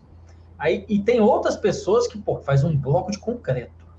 Eu já vi o bloco de concreto com. Eu já com peguei dois assim. Eu já vi com brita com tudo. Não sei se foi assim. É, com brita. Foi. Com brita com tudo. Peguei Lá dois. embaixo assim. tá o que o Exu quer, que às vezes é três, quatro coisas na cabeça do cara um, um balde de concreto, ferro em cima, acabou. É. é, é.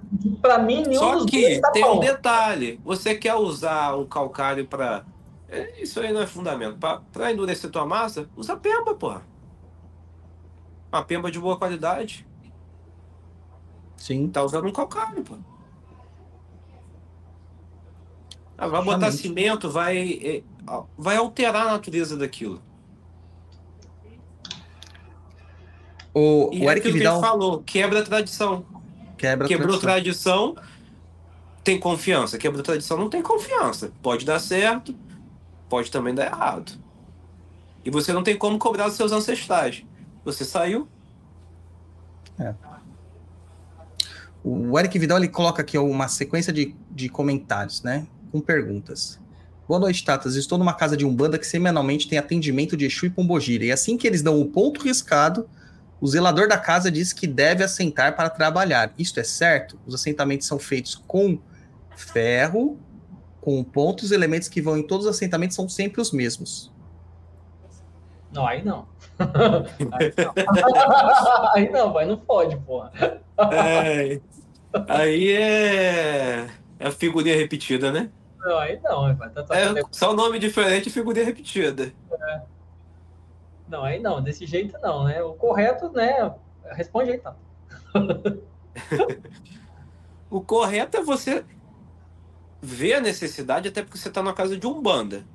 Não, ah, na sua casa de Umbanda deu, riscou o ponto, tem que assentar para trabalhar, beleza.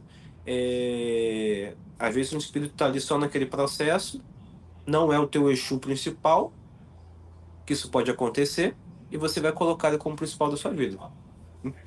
Não quero saber o que, que vai acontecer contigo, mas tua casa tá mandando. Aí você vai assentar ele, ele é um Exu tranca-rua das almas. Beleza, ele já é um Exu tranca-rua das almas. Ele não é um Exu tranca-rua do Cruzeiro. Ele já tem uma particularidade dele, que é o, o ponto de força dele. Segundo, mesmo sendo um tranca-rua das almas, ele não é igual ao tranca-rua das almas do teu irmão, cara. Sim. Porque se fosse o mesmo, quando tu recebesse, o cara não ia receber. Cara, então, assentamento é o corpo do Exu, é o universo do Exu. O universo do Exu não tem como ser igual ao de todo mundo.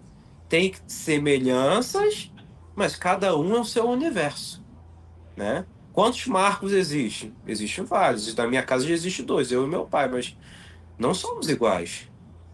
Exatamente. Podemos ter gostos semelhantes, mas não somos iguais. É, o, o, eu fiz uma fundamentação, né? Fiz assentamento de dois tranca-rua das almas. Dois tranca-rua das almas. Tata, o Tata Kamushizila sabe que os médios até são muito parecidos nas suas personalidades, mas o núcleo dos assentamentos diferente. completamente diferente. Completamente diferente. E cada dia que passa, eles percebem a, a diferença cada vez maior do, da, da, das funções do espírito, da autonomia do espírito, do que aquele espírito é melhor, do que, que ele, ele ele, ele não consegue abranger em tudo. Era completamente diferentes. Mas eu não sei. Desde o batismo deles, né? Desde, Oi? Desde, o batismo deles, né? Desde o batismo. No batismo, inclusive, lembra que a, a imagem até quebrou sozinha. É. Porque um não gente... quero imagem, quebrou sozinha. É, Pô, gente... Marabô, Marabô não gosta de imagem. Eu boto para enfeitar, mas ele não gosta. Quando a gente foi fazer a fundamentação dessas, dessas firmezas no batismo, o cara tinha mandado duas, eu tinha pedido uma, uma, uma, uma imagem e ele, ele mandou duas. Aí eu fiz, ah, tem duas imagens aí, vou botar uma imagem em cada uma. Não, ele não quis, não. Quis não. explodiu, explodiu a imagem. O, o pescocinho tá... da imagem caiu assim. Quero isso não, você não tá legal não. Mas isso eu não sei, posso estar até errado. Pode ser motivo de duas coisas que acontecem por aí. Ou o macumbeiro mal formado, que tem. Tem um cara que ouve a meia verdade e acha que sabe tudo. Chegou, não sei, chegou pro seu Tata lá e falou, ó, é, seu Tata, pai de santo, o que for. O pai santo falou com ele, ó, isso aqui é o assentamento que todo Exu leva. Todo Exu leva. Beleza. Ah, todo Exu na casa dele lá leva olho de boi. Todo Exu leva punhal. Beleza. Mas todo Exu leva isso, porém leva o resto diferente. Sim. Eu acredito que possa ser isso, o macumbeiro mal formado, ou o macumbeiro de internet, cara, que tem um monte de apostila aí também na internet que. padrãozão. Todo mundo, né? Todo mundo é igual. Sim. Né? É, Só muda o ferro. Eu acredito assim que até o, é, o, o Exu chefe, né, o Exu Tata, ele até pode definir ali uma assinatura que ele gosta de colocar no assenta, nos assentamentos que ele faz. Um Sim. elemento de assinatura. Mas isso não quer dizer que o espírito lá é igual. Né? Aquilo lá é, é, é a mão que está fazendo, né? Que tá Exatamente. Tá Exatamente. Tem Exu que se assenta, a maioria dos nossos Exus se assentam com ferramentas, um ponto em ferro. Mas tem Exu que existe que assenta no aluvaiar. E aí? Tem um porquê, pô. É a natureza daquele espírito. Sim. E eu acho que é isso que é tão difícil, Tato Quilombo. As pessoas entenderem que os espíritos eles têm individualidades e vontades. Que eles não, eles não são é, mecânicos, né? Por isso que surgem tantas apostilas. Sim. É, é, eles entendem, na verdade, é o inverso. É, tá, nós somos tatas, mas nós somos servos. Eu sou servo de Marabô, Tato vira servo de Pantera Negra, e como vocês Ilapan serve de Tiriri. Tiriri te pede uma coisa, tu faz. Exu pede uma coisa, meio fácil. Exu pede. A gente obedece, cara. Mas Sim. não, existe uma. Eu não sei se foi o termo pai de santo no Brasil, e isso entra na cabeça do sacerdote afro-brasileiro, ele se acha o pai do negócio mesmo. Eu vou mandar no espírito, o espírito não manda em mim. Então todo espírito tem que ser assim.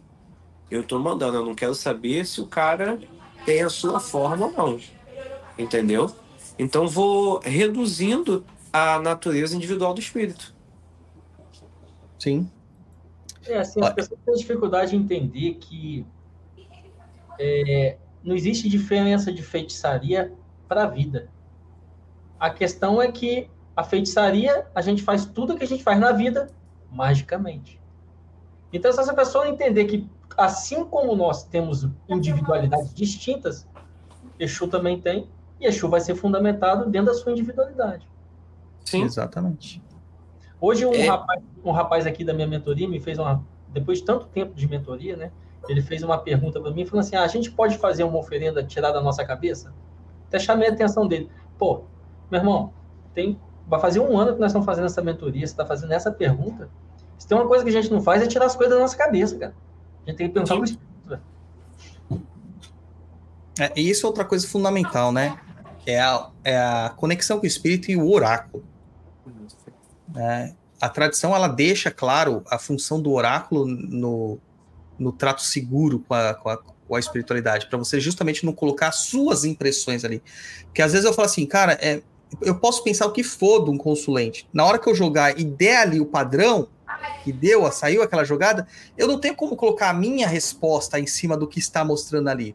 Não. Você, eu, às vezes, eu, eu até brinco isso e falo, ó, poxa, eu pensava isso, mas o Exu tá falando aquilo. Ah, o que, que você acha, Tata? Faz o que o Exu tá falando, porra. É. O Exu é autoridade. É autoridade. Eu tô aqui, a gente tá aqui para traduzir, vamos dizer assim. Exatamente. E essa, e essa também, essa questão também de dominar o espírito, vem muito da questão cristã. Porque uma vez que você entende o Exu como, de todas as classes dos espíritos, o espírito mais evoluído, né? Você entende que ele é quase o que um demônio, você vai querer o quê?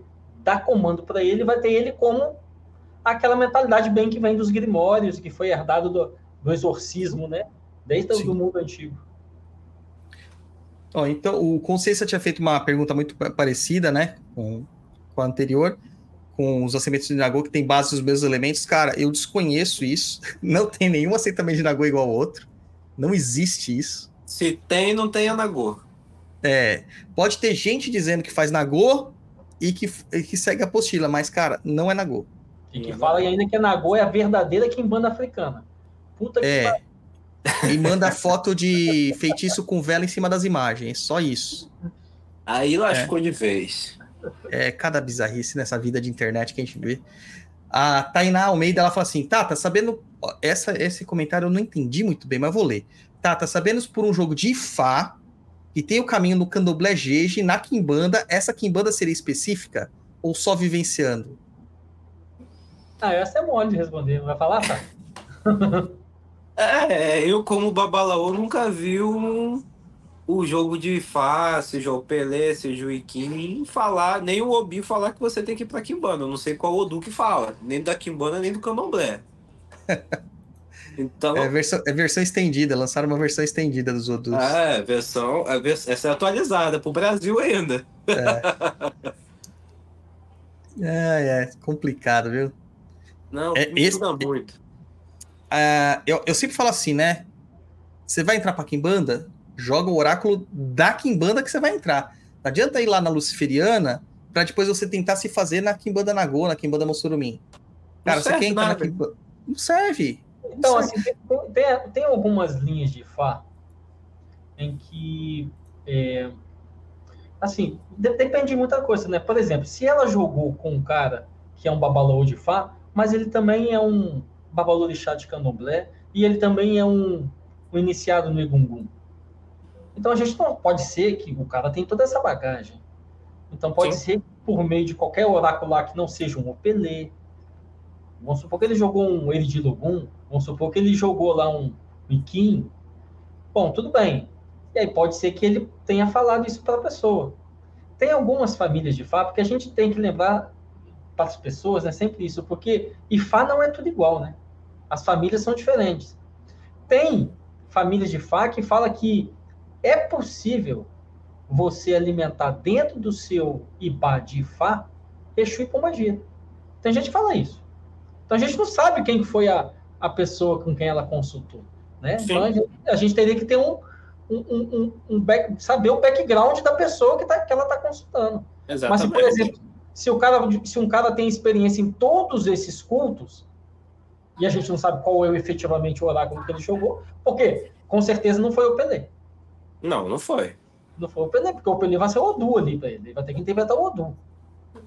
Exatamente. Então, Nem bater Kim também que não vai dar certo. Então a gente tem que ver o que, que o cara usou, né? Efetivamente. Ah, mas mesmo assim, tá, efetivamente ele é de Fá, né? Porque também tem é. isso. É. Mas mesmo assim, você não acha que é uma, uma adaptação ainda do oráculo? Vai ser uma adaptação. Não, eu, acho cara... que, eu, eu, acho que o cara tá querendo abraçar o mundo. Ele não precisava falar, fazer isso. Sim. Meu irmão, fala sobre Fá. Você quer saber da Kimbanda? Procure um sacerdote de Kimbanda. Ou se o, cara, se o cara é da Kimbanda, ele vai falar assim: ó, faça comigo uma consulta de Fá para saber de Fá, faça comigo uma, uma consulta de Kimbanda para saber de Kimbanda. E acabou. E, e, e, é isso, cara. Não tem muito o que falar.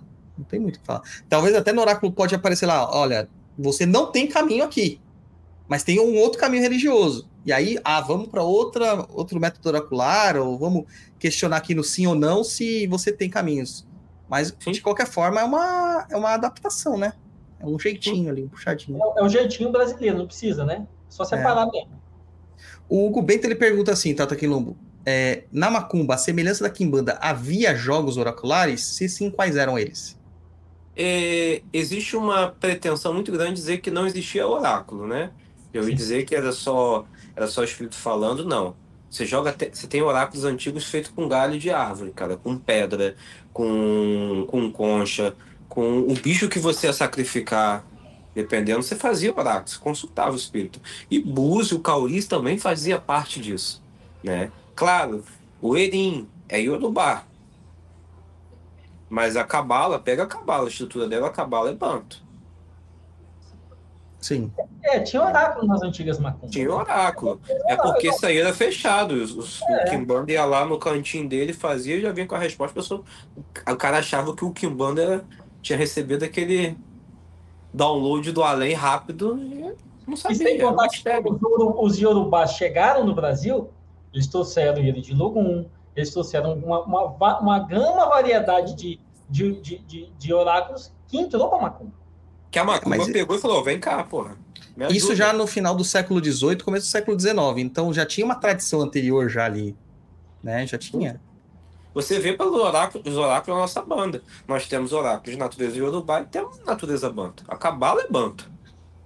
É, inclusive isso, Tata, é uma coisa que eu tenho que ficar explicando para todos os desavisados nos Instagram da vida. O pessoal fala assim: como vocês praticam Kimbanda, que é Banto, e fala que é Nagô? Ai, de novo, velho. Vai ler a revista Enganga, velho. Aguento mais, cara. Puta que pariu. o cara não consegue entender que é, é, é um sistema chamado Nagô. O não, mas o Nagô. pode, né? Pode. Ai, na cara, não, não pode. Não mais, eu não aguento. Meu irmão, a gente já falou disso enfaticamente na revista Enganga. Já contamos essa história detalhadamente. Dá uma olhada Temos lá. 10 edições falando isso. Há 10 edições. Batendo em cima da mesma tecla. Com fundamentos é. distintos. É. é. Tem duas perguntas na sequência aqui. A Tainá Almeida, que são mais menos parecidas. O que foi que aconteceu com as quimbandas da Bahia? Moro no interior e aqui só tem Xambá. Xambá não consulta oráculo para iniciar. E tem uma outra aqui do Bug Bounty. Ele fala assim: gostaria de saber o que vocês acham da Quimbanda Xambá e Quirumbo e por que as pessoas de outras vertentes falam tão mal da Quimbanda Xambá. Só quer falar? Pode falar, Camuxizelo, um pouquinho. Tá, então vamos lá. É, a primeira pergunta, né? Sobre a questão dos candomblés da Bahia. Os candomblés. Da Quimbanda. Da... Da Quimbanda da Bahia. A Quimbanda. Os candomblé, a, a Quimbanda da Bahia, elas vieram dos candomblés.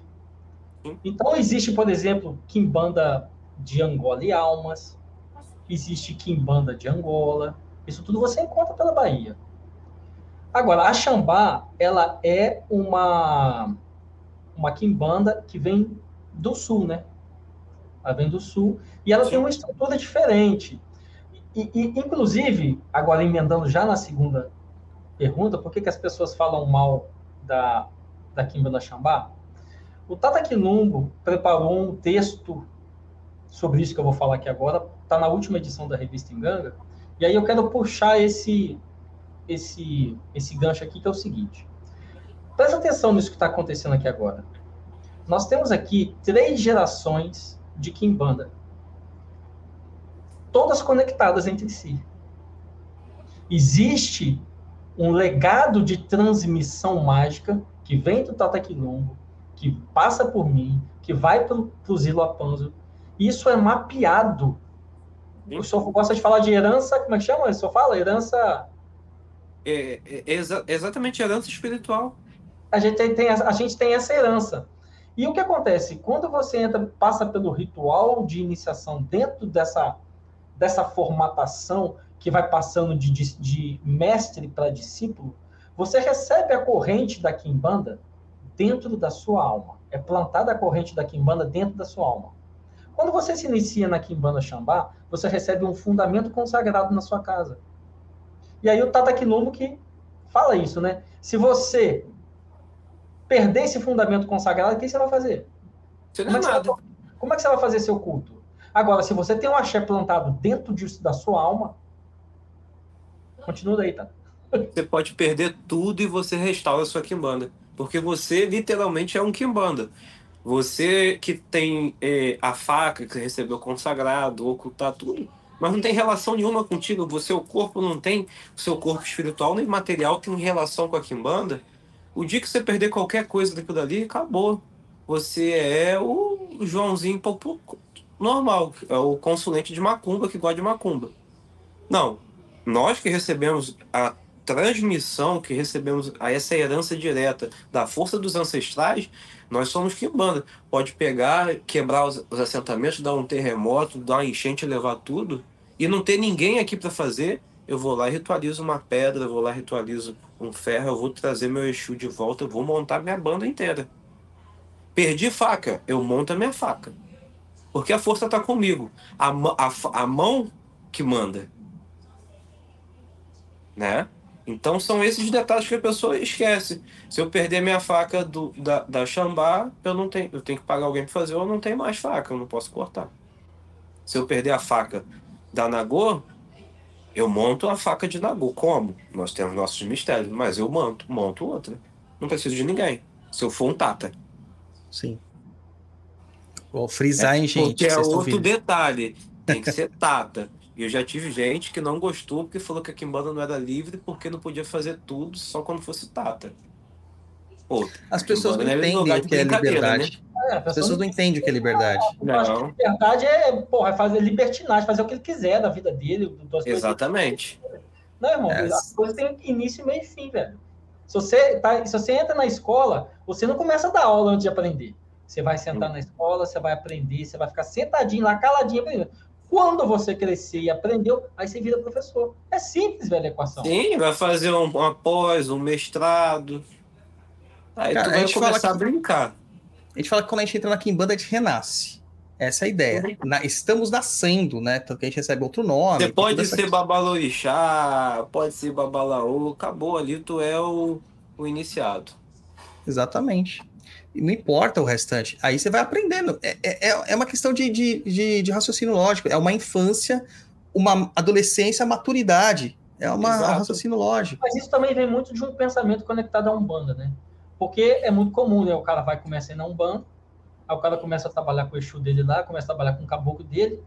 Daqui a pouco ele tá indo na casa dos amigos dele, o Exu tá baixando e tá dando consulta pros outros na casa dos amigos dele. Ou quando ele compra um monte de imagem, bota na mesinha de casa, não receber nenhuma massinha na cabeça, ele é batizando de Umbanda.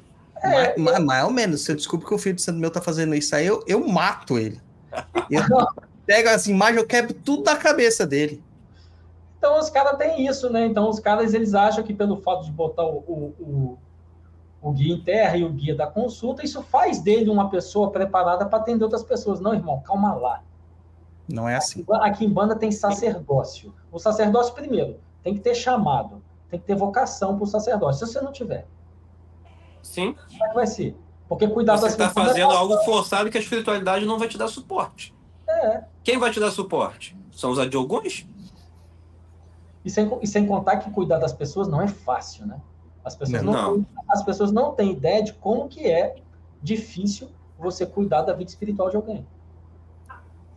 Não só, é só... o baú, não é o baú, é feliz. A gente, porra, a gente se regozija, a gente fica feliz, mas né, existe o nosso lado que a gente sabe. Lidar com pessoas é a pior parte de qualquer, qualquer coisa. Sim são egos, vaidades, desejos, vontades totalmente diferentes. E às vezes não está em consonância com o caminhar daquela pessoa, ela não está conseguindo é, caminhar Sim. na velocidade que ela acha que ela merece. Né? Mas, poxa, o mestre está olhando. E outra coisa, né? Faz parte do cultivo da honra você passar por uma disciplina espiritual. E você manter a sua palavra, manter os seus compromissos dentro daquela disciplina espiritual e esperar o seu momento sempre que o seu momento chega. Sim, exatamente. E não querer meter os pés pelas mãos. O cara entra na Umbanda hoje, entra na Kimbanda, passa dois dias, o cara já quer ser mestre, quer atender todo mundo. É, eu falo que é assim, o cara batizou na Kimbanda, ele abre um Instagram e já começa a responder dúvidas de todo mundo. Como templo. Como templo. O cara, esquece que ele precisa ser um que sacerdote. Que, o cara não sabe nem o que é um templo. Literalmente investimento e em trabalho. E é templo. É isso mesmo. O mal alado, Sombra da Macá, ele coloca assim: Tata Quilombo, o senhor, como mestre de três quimbandas diferentes, acredita que uma complementa a outra? Há necessidade de se iniciar em mais de uma? Enguzo e, desde já grato. Vamos lá, meu querido Zambi Aquatessá. É, complementa sim e não. Depende. Ela complementa você como feiticeiro. Você vai ter acesso a energias diferentes. Que manda Musurumim, nós estamos falando de energias mais é, mais soltas, energia bem mais leve. Tanto que a Kimbanda que é conhecida por dominar a mente humana. Né?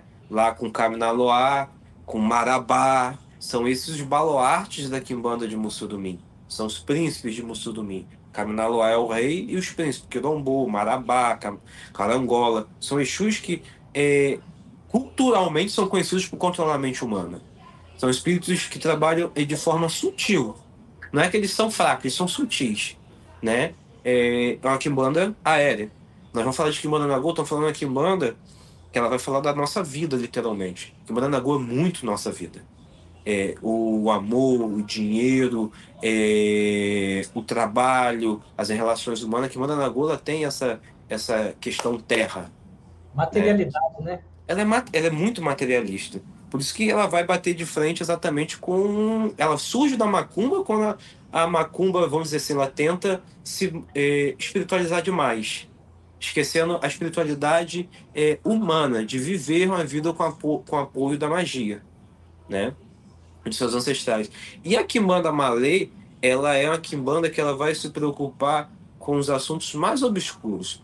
Por isso que a Kimbanda Malê sempre foi conhecida pelos grandes, vamos dizer, assassinos espirituais. Porque ali ela lida com os pensamentos mais densos. Ali ela trabalha com essas formas mais obscuras. Então você aprende a ser um, um cara que vai buscar o conhecimento na força de Mussudumim, por exemplo. Você vai buscar entender da sua vida dentro da Kimbanda Nagô e você vai buscar é, controlar e saber aplicar ou não a sua força, o seu lado negro lá, vamos dizer assim. É, você consegue ser um feiticeiro completo, vamos dizer. Sim. Então ela é. dá um complemento, ela é muito interessante. Tanto que o Tata Kamushinzila, ele já tinha a, a Nagô, tinha a Musurumi, e ele me perguntou, eu falei, faz a Malê, é muito bom você vai ver a noção diferente de Kimbanda, que não existe Kimbanda igual. Isso complementa, você vai conhecer Exu na sua vastidão. E é bem diferente. As pessoas não fazem ideia de como é que é. É bem diferente. Não. Acha que Exu é tudo Exu, é tudo igual, só muda o nome.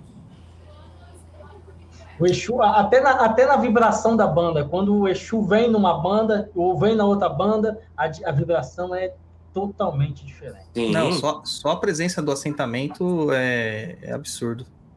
Se você separar, fizer três cafus, você vai sentir a energia totalmente distinta. É, a Kimbanda é, é Mali, você entra no, no, no, num templo de Kimbanda Mali, você sente energia densa. É, a minha Kimbanda Nagoya e a minha Kimbanda Mussurumin, ela estão em templos separados. E aí eu, eu percebo isso no dia a dia. Quando eu entro na Mussurumin, é uma coisa assim, muito mais minha cabeça, fica muito mais acima. A Kimbanda Nagoya, eu sinto meus pés. Sim. É o chão que treme mesmo. É, muito bom. Muito bom. Então, assim, deixa eu dar um né? recadinho. Só, Só deixa eu dar um, um, recadinho aqui pro Geraldo, Tata, que ele falou que a gente não tá respondendo a pergunta dele. Porque você não fez uma pergunta que tem a ver com o tema, cara. A Luísa Pinta, não, ela tangencia a Kimbanda e a Macumba, mas ela é da Cabula. Cabula nada, ela é do Calundu, lá do início Calundu. do século XVI, cara. Cara, no processo inquisitorial não tem a ver com o tema, meu cara. Quando a gente for falar de Calundu um dia, a gente fala sobre gente, Quando a gente for, for falar da, da, daquilo que eu chamo da, da primeira fase do culto de Exu do Brasil, antes da de ser Quimbanda, a gente fala disso aí. É, é. poxa. E a feitiçaria no tempo, no, tempo no, no, período colonial, feitiçaria no Império. No tempo que Exu não era Exu. Né? Aí a gente fala disso. Aí, ó, é. a, aí o Tata tá falando do, da questão das três. Ah, de, de, de, de completar, se era necessário, né? Então, assim, eu, eu pela minha vivência, eu, eu acho assim, pelo menos essas três vertentes, elas são muito essenciais, porque é aquela conexão dos três éteres fundamentais aqui do, do plano sublunar. Sim. É, é, é, é submundo, terra e ar. Você está lidando com espíritos que estão em todos esses éteres aqui do orbe sublunar. E você conhece exatamente a plenitude de Exu. É. Você vai ver aquele espírito atuar nas três bandas, em três vibrações distintas, e você vai ver que Exu, literalmente, ele não está preso ao culto. É, o Exu ele se manifesta onde ele quer, né? Sim. Ele quer. É, isso é uma coisa que as pessoas têm que saber. Teoricamente, até na Universal vai, né? ah, vai, cara. Ah, Teve uma vez que eu estava numa experiência lá no Santo Daime. É, no Santo Daime, originalmente, hoje as coisas estão mudando um pouco, mas originalmente no Santo Daime não pode se manifestar quando existe o ritual do Umbandaime, não pode manifestar Exu dentro do salão. Só Sim. pode manifestar criança, preto velho e caboclo. Dentro do salão, dentro desse ritual Umbandaime, né? E aí um dia eu tava lá nesse ritual, aí do nada aparece um Exu. Do nada. E não pode, né? Hum. Mas ele chegou com muito respeito, falou assim, só, vou, só vim dar um, um recado. E era um momento muito interessante, porque estava havendo uma, uma cisão ali na, na igreja. Mas existe, existiam forças que estavam ali auxiliando o, o, trabalho manter. Aí o Exu veio, cara, e ele revelou um bocado de segredo. Aí naquele dia, velho, a igreja rachou. Aquele dia terminou. Exu sem Exu, né? Sim. Acabou de resolver o problema. Pera aí, deixa eu terminar de resolver o, o BO. O, o, Wagner, pela, pelo que a gente respondeu aqui na, na, nas perguntas anteriores, né? Se a pessoa se inicia na Nagola, ela tem que se ela deve se iniciar na Monstrumim. Cara, dever é uma palavra muito forte, né? É pesado, né? É, você faz se você tiver a vontade para isso, né? Eu vou te dizer que foi um para mim foi uma coisa muito natural e eu agradeço todos os dias por isso. Foi muito bom. Muito bom. O, a Paty Romano, ela fez um comentário aqui interessante, ó. Dentro dessa visão da, do, da, da macumba antiga, de como isso foi para a Kimbanda. Aueto, o caboclo que temos na Umbanda pode se apresentar na Kimbanda, ou se tivermos um caboclo Kimbandeiro, ele será outro espírito, não mesmo de Umbanda? É, isso é complexo, né? Vamos falar a verdade. É, porque caboclo Kimbandeiro de Umbanda não quer dizer que ele é um caboclo que trabalha na Kimbanda. Né? A é gente tem até linha de espíritos quimbandeiros aí na, na Umbanda que não afina isso, não tem nada a ver. Né? Às vezes você pode ter um espírito, um caboclo que está naquela casa, ali no, se segurando e realmente ser um caboclo quimbanda. Como pode não ser? Isso aí o que que define? É o oráculo, cara. As pessoas. É... Não adianta a gente cogitar muitas ideias, que a gente pode cogitar muitas ideias aí e não ser realidade daquela pessoa. É o oráculo que vai definir. Às vezes ela não tem nada com o caboclo quimbandeiro. É, é, às vezes também a pessoa se apega tanto à entidade e ela tem medo de, de no caminho espiritual dela, não ter mais uma umbanda, só ter a quimbanda. E aí, Sim. poxa, o que, que eu vou fazer com o meu caboclo? Cara, vocês conhecem um negócio que se chama culto particular? Exatamente. Inclusive, todo médium deveria fazer isso. As suas entidades, você não, você não abandona as suas entidades, você continua a cultuá-las. Só cultua para você, pô. É. E o que acontece, né, em muitas casas de Umbanda, o caboclo, ele vem de um jeito diferente, andando diferente, falando bem diferente, já chama ele de caboclo que maneiro. O preto velho vem falando diferente, não vem corcudo, já vem em pé, já vem andando, já vem falando, chama ele de, de caboclo, de, de preto, velho. preto velho. Às vezes pode ser, e às vezes não é. Sim. Só o oráculo define isso. É. Só oráculo. Inclusive nomes, né? A gente ouve falar assim, não, Preto Velho que Bandeira tem que ter uns nomes mais pesados, né? Pai Cipriano, né? Tem que ser umas coisas assim, do burado, sete buracos. Cara, não, tem um monte de preto velho que é Angola, Congo, Benguela, Moçambique. É, se, se duvidar, vai aparecer até uns da caridade no meio lá. Não dá para definir pelo nome, né? O nome é um dos elementos de identificação, não é o elemento da identificação. Exatamente. É, quem mais aqui tem? Tinha um aqui que era muito bom aqui, é o do Pablo. Quanto à linha de Ossain, né, de Ossain, e o reino da Macaia na Kimbanda, representada pelo lagarto arquétipo Inkice Katende, é, pode discorrer mais sobre esse culto?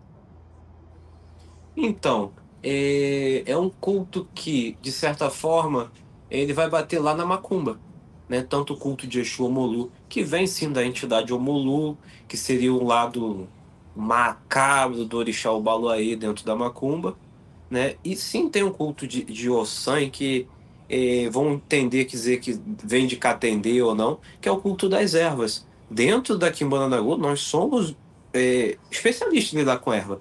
A gente aprende o que para a maioria dos cultos é o. Ah, isso aí é só um capim. Pô, a gente vai aprender por que, que serve aquele capim. O que, que serve a folha da fruta pão, né, Tata Capuchizila? a gente vai aprender tudo sobre cada detalhe. Eu fico, eu primeira vez que eu fui lá no, na Cova Cipriana, eu fiquei olhando para tudo qualquer mato. O Tata deve lembrar. Eu fiquei olhando e falei, Fernando, isso é bom para isso, aqui é bom para isso, aqui é bom para isso, aqui é bom para isso. Eu, eu saber onde eu tô, né? E isso vem do quê? Isso vem da cultura de quem cultua as ervas. E as ervas para o Nagô e Urubá é o sangue, é a força o sangue né? Que o sangue é um molé, é uma força. No Brasil ele é um orixá, que ele dá transe, lá na Nigéria nunca vi transe. Sim. E o Katende é. também, né? Nos candomblés Angola. Na minha tradição de Umbanda tem, né? O caminho do Kisaba, é, que a pessoa se especializa nas ervas e quem ali se regimenta é o próprio Katende, né? Sim. Que é o Inquice. Então, assim, isso aí realmente é um, uma herança da macumba, né? Eu lembro até hoje, no dia que eu fui me iniciar com o Tato, no dia que eu cheguei lá em Angra pela primeira vez, depois de uma viagem muito longa, o Tato Camuxizeira, ele falou assim: é, Mas como que você vai fazer agora, Ziloapanzo, com a sua Umbanda, né? Me provocando, para variar, né? Me provocando. Sim. Eu falei assim: Cara, vai ser muito diferente, assim, para mim, eu acho tal. Mas quanto mais eu entrava na Kimbanda, eu falei assim, cara, não tem muita diferença, não, porque a, a, a, a Umbanda que eu faço já é meio que uma macumbona, assim, sabe? Já tem todas essas, essas questões aqui. Então, praticamente. Só complementou. Nas, só complementou. Na é. verdade, deu aquela segurança de falar assim: vamos em frente. É isso mesmo. Exato. É, justamente, né? Assim, as pessoas têm muito essa dúvida. Essa dúvida é genuína, justamente por causa dessa separação que se faz. Mas a pessoa não entende que quando ela coloca aqui em banda dentro da banda dela, melhora tudo. Ela restaura uma cumba na vida dela. Aí o, o caboclo dela vai começar a ter oferendas melhores, mais adequadas, o preto velho, todo mundo vai comer melhor, todo mundo vai viver melhor. Exatamente. E é, ele vai ser um melhor feiticeiro. Resultados mais, mais firmes, mais coesos. Porque tem a macumba do efeito colateral, né? Que o cara bota um monte de coisa ali e dá um porradão que ele não estava esperando. Pois é. é... Gente, que, as perguntas que estão sendo feitas fora do tema, a gente não vai responder, claro, para deixar para um programa que tem a ver com o tema, tá? Já está avançando aqui, daqui a pouquinho já estamos indo para o final. É, eu só queria colocar aqui as duas últimas perguntas aqui. Uma do Gustavo Nascimento, que ele fala assim: Tatas, um assentamento de Exu feito na Umbanda é efetivo de fato? Qual Tata? o senhor, né, Tata Quilumbo? Convidado. Então, é... ele é efetivo para um banda. Ponto. Se ele é efetivo para Kimbanda, talvez. Se você vai se desligar daquele culto de Umbanda, se desligar o culto de Exu da Umbanda, e aquele espírito vai continuar na sua Kimbanda, pode ser que algo dali ele mande aproveitar. Pode ser que ele mande pegar tudo, enterrar e acender a vela preta em cima.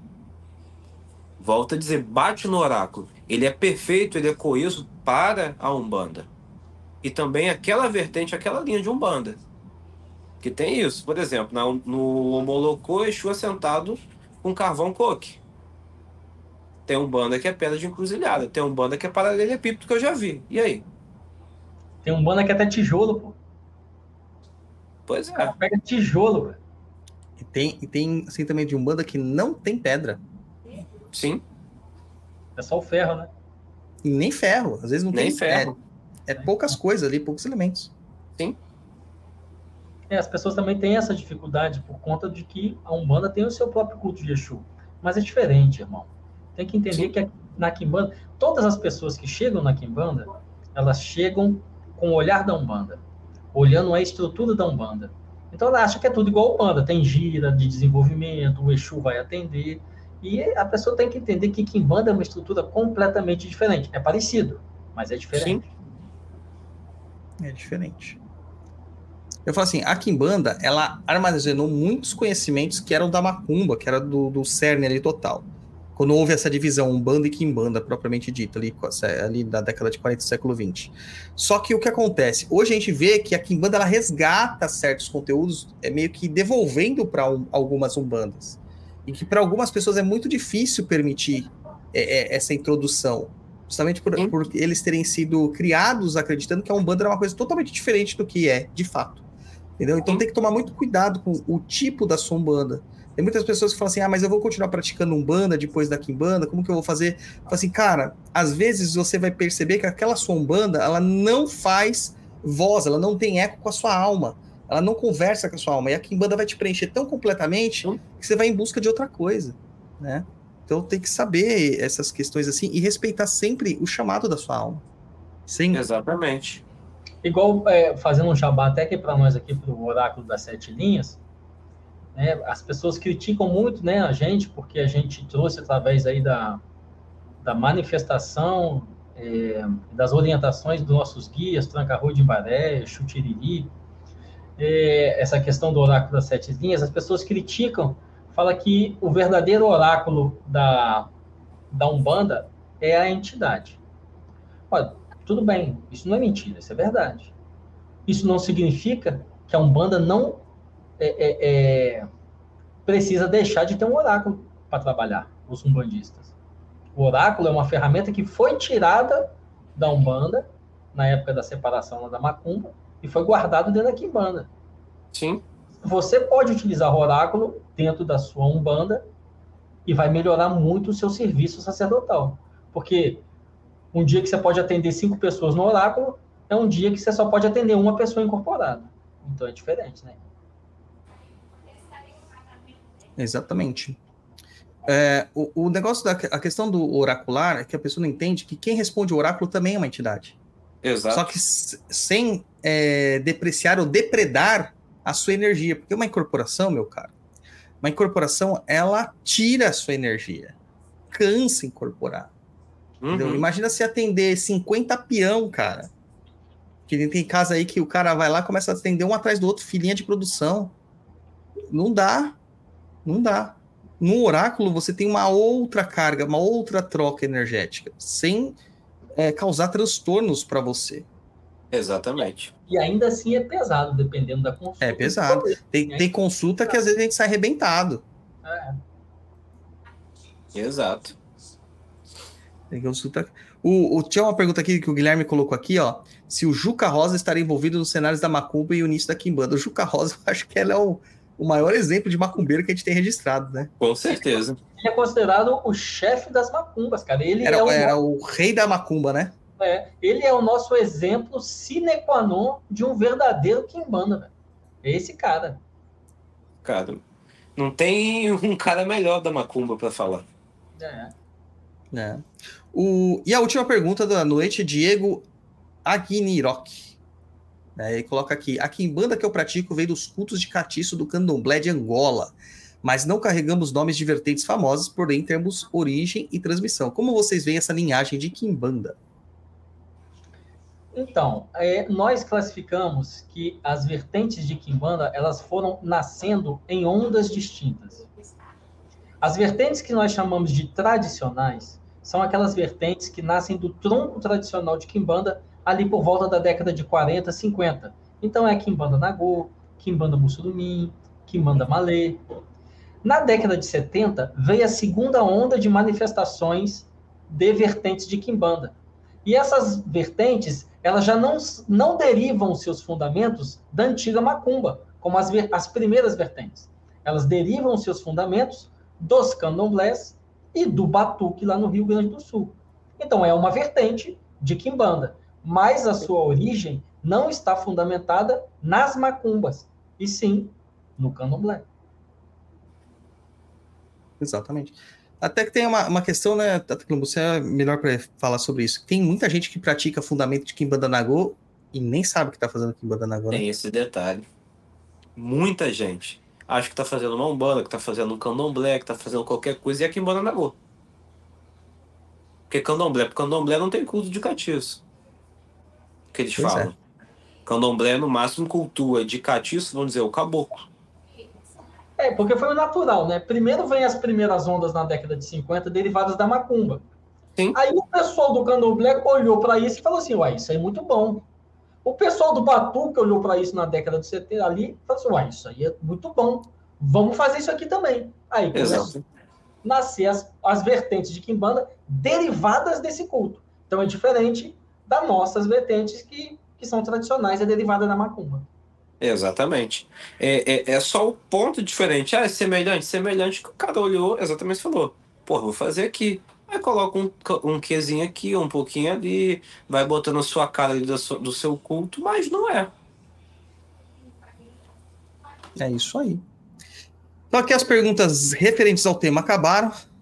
Muito bom esse programa. Essa parte, né? Porque aí tem a terceira onda de manifestações das vertentes, a partir dos anos Sim. 2000 que aí o quê? Começa a chegar no Brasil inúmeras influências do ocultismo moderno, satanismo, luciferianismo, neognosticismo, começa a chegar no Brasil essas, essas ideias modernas da magia, e aí começam a nascer as vertentes de Kimbanda conectadas a essas ideias. A ideia Sim. do satanismo, do luciferianismo. Aí vem a Kimbanda Congo, vem a Kimbanda, é, a Kimbanda luciferiana, luciferiana. a Xambá, também está dentro dessa terceira onda. São bem recentes, em realidade. Você não acha o lastro anterior a isso. Existem lendas, mitos, tudo culto tem o seu mito, mas você não acha. É. É, e, e até mesmo muito difícil você lastrear uma situação assim, porque geralmente as religiões elas são dadas pelo profeta, pelo livro, pela figura mais importante da religião. E na Kimbanda, Umbandas, Candomblés, normalmente, o que a gente preserva é o espírito. Então, por isso, a gente vai ver muito lá na figura do o Exu Gererê, o Exu Ricaminaloá, né, o Exu Rei das Sete Cruzilhadas. A gente vai ver muito essa figura que a gente falou, maioral da banda, né? É, nessa figura que é a importância. Agora, o cara que, que recebia os espíritos, que, que juntava essas, essas, esses conhecimentos, ninguém nem vai saber quem o cara é. O cara já foi, já entrou pra banda, virou Exu, nem sabe mais quem o cara é.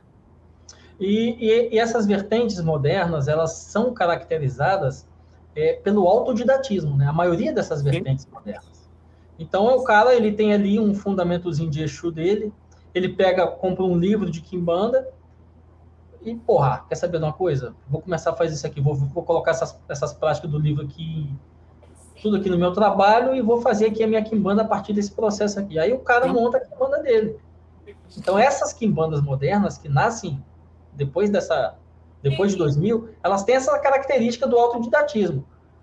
Então é diferente, né? A gente tá nem a gente não está nem entrando no mérito se é certo ou errado, se funciona ou não funciona, não é essa a questão. A questão é que é diferente do que a gente faz. Sim. É isso aí. Então, maravilha, foi um programa excelente, excelente. Axé. Tata Quilombo, deixa as suas considerações, onde o pessoal se, te encontra para te seguir e tudo mais aí, para agora pra gente então, e, e fica com as considerações finais. É, foi um prazer estar aqui falando um pouco, batendo essa tecla é, da nossa origem em relação à macumba carioca. É, a macumba em geral, não só carioca, é, porque as pessoas elas têm uma mania de achar que, como vocês até brincaram, que o maioral veio e criou a quimbanda que um culto ele não nasce de outro. Né? E nós nascemos de outro, não temos que ocultar isso, muitos vão recusar. Aqui acredite no que quiser acreditar, como acredita até que Exu é inimigo do cosmo, é um problema seu. É... Mas nós estamos numa tradição que ela é tradição, ela tem lastro, você conta pessoas e tempos atrás você vai achar a história disso. É, não é coisa que saiu da cabeça minha, não é coisa que saiu do Tata Camuchinzila nem do Tata Zilapanos.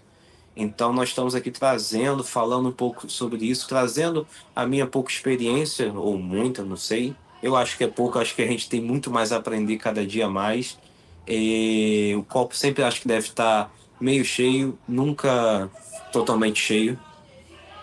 Então isso é muito bom estar aqui falando. Sei que não vai agradar todo mundo, mas não me importo. Importa estar falando o que eu aprendi, o que funciona, o que serve. É como o meu trabalho, eu sempre falo, meu trabalho é muito formiguinha, que eu gosto de é, eu gosto de ensinar, eu gosto de apresentar, eu gosto de fazer a pessoa conhecer e ser um feiticeiro, né? Então, para mim achar, às vezes até é difícil. O Camuchinzila manda mensagem para mim de manhã, às vezes eu respondo ele à noite, mas eu respondo. Porque eu sou empresário, então tenho a minha vida corrida pra caramba, mas sou macumbeiro também. Dou, dou meu jeito. É e você me achar, tu vai me achar no Instagram, né? Ou no Facebook, na página do templo. Mas é um ou outro lugar que você vai achar. Você nunca. Eu acho que. Eu não tenho. Não, canal no YouTube não tem, então é só o Instagram, que é o Kimbanda Marabô, arroba Kimbanda Marabô. Ou o, a página do Facebook, que é o Templo do Domínio de, Templo de Kimbanda, Domínio de Chumarabô e Maria Padilha. Maravilha, Xé. E você, Tata Camuxinzila?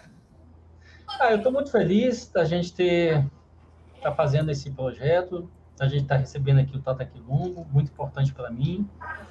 É, quero agradecer a sua presença, Tata. É, os, os, o aprendizado sem, sem, como a gente diz assim, né, sem a gente não consegue mensurar o tamanho de quanto que a gente aprende, quanto a fundamentação, quanto que é importante essa, essa transmissão que a gente recebe. Então, assim, Sim. gratidão. E gratidão também ao público que está assistindo a gente, que, tá, que confia no nosso trabalho, e ao Tata Zulapanza, que está sempre aí nessa jornada com a gente. e que cresça, cresça, vão trazer é, conhecimento genuíno, sair um pouco de mitos, mostrar que em banda é real, isso que vocês estão fazendo é excelente, né? Eu dou meu apoio, estou aqui dando meu apoio, que precisar, é, pode me chamar, pode perturbar, porque tem que trazer essa ideia, afastar dessa quimbanda de fantasia, trazer a ideia do quimbanda, como a quimbanda é, a quimbanda tradicional é, né? Tirar um pouco dessa ideia de medir a quimbanda na Goa, quimbanda Malê, todas as outras quimbandas pela régua luciferiana, porque essa régua, ela não serve para nós. Como Tata Camuchi falou, é uma quimbanda de terceira onda, a quimbanda é recente. Então ela não mede o que está atrás dela, ela nem existia. E sem contar que agora a gente está tá empenhado nesse trabalho de construir a, a, a, a, tradição literária do nosso culto, né? Sim. Então, assim, a gente tem... Quero pedir para as pessoas acessarem a revista Enganga, porque tem muito material nosso lá. E nós temos, assim, muitos projetos literários, com o livro do Tata Quilumbo, mais um livro meu, tem do Zilo Apanzo, e a gente vai trazer muita coisa boa aí para vocês. Exatamente. E lembrando, gente, que não veio uma mão fantasma do inferno e escreveu na pedra as coisas. Não. É, a gente tem que pôr isso do conhecimento, da experiência. Todo dia está aprendendo uma coisa nova, do conhecimento dos espíritos, e isso vai gerando corpo literário para as futuras gerações. Né? A, a, as práticas afrodiaspóricas, normalmente, elas são orais. Só que nós não estamos mais numa época de oralidade. Ninguém lembra mais nem o número de telefone próprio. Né? Então nós Eu não precisamos... sei meu RG de cabeça. Então, nós precisamos do quê? De textos, nós precisamos de, de livros, nós precisamos de conteúdo para justamente ter aquela, aquela base de estudos, né? Para você conseguir sempre manter aquela, aquele pensamento ali, aquela, aquele conhecimento para todas as gerações futuras aí, né? Claro que não vai ter fundamento lá. Esse fundamento está escrito, mas está escrito para nós. Com aí você, quando eu falo fundamento, é só para iniciado. Quer saber? Inicia. Inicia, daí você vai saber. é a famosa pergunta, Tata. Pode me explicar o fundamento, o que, que vai no assentamento de Maria Mulambo da Sete Catacumba? Dá vontade de você. Às vezes é melhor você bloquear direto, nem pensar em responder. Eu, eu respiro. O Tata Kamushizila responde. Às vezes, às, às, hoje eu tô me segurando mais. Antigamente não me segurava, não, mas hoje eu tô me segurando mais. Tô dando uma respirada, eu tô, me, tô tentando me segurar mais. Porque não dava conta. Antigamente eu ficava puto, xingava. Ah, é. iniciou, a gente se iniciou para quê, né? Para gastar dinheiro, sei lá. É, foi. Perder tempo, dinheiro, não sei. Mas maravilha, foi um programa excelente. Muito obrigado, Tata Quilombo. Foi um prazer tê-lo aqui. Volte mais vezes. Volto sim, tá. chamando, eu tô por aqui. Então na Volte correria, sim. vocês sabem, amanhã já tem mais ouro na casa, mas eu acho meu tempinho. É, a vida do feiticeiro é essa, a gente trabalha o tempo todo. Amanhã tem trabalho também lá. Não pode é, tá. parar. Tá... Se o feiticeiro para, nossa energia estabiliza e bandeira não tem energia parada. A energia tem que estar tá pulsando, que nem o coração. Exatamente. É. Tata Camochila, obrigado. Obrigado a todos os nossos ouvintes. A gente se vê no próximo CovaCast aqui, muito, muito, muito em breve. Até mais para todo mundo. Tchau, tchau. Tchau, tchau.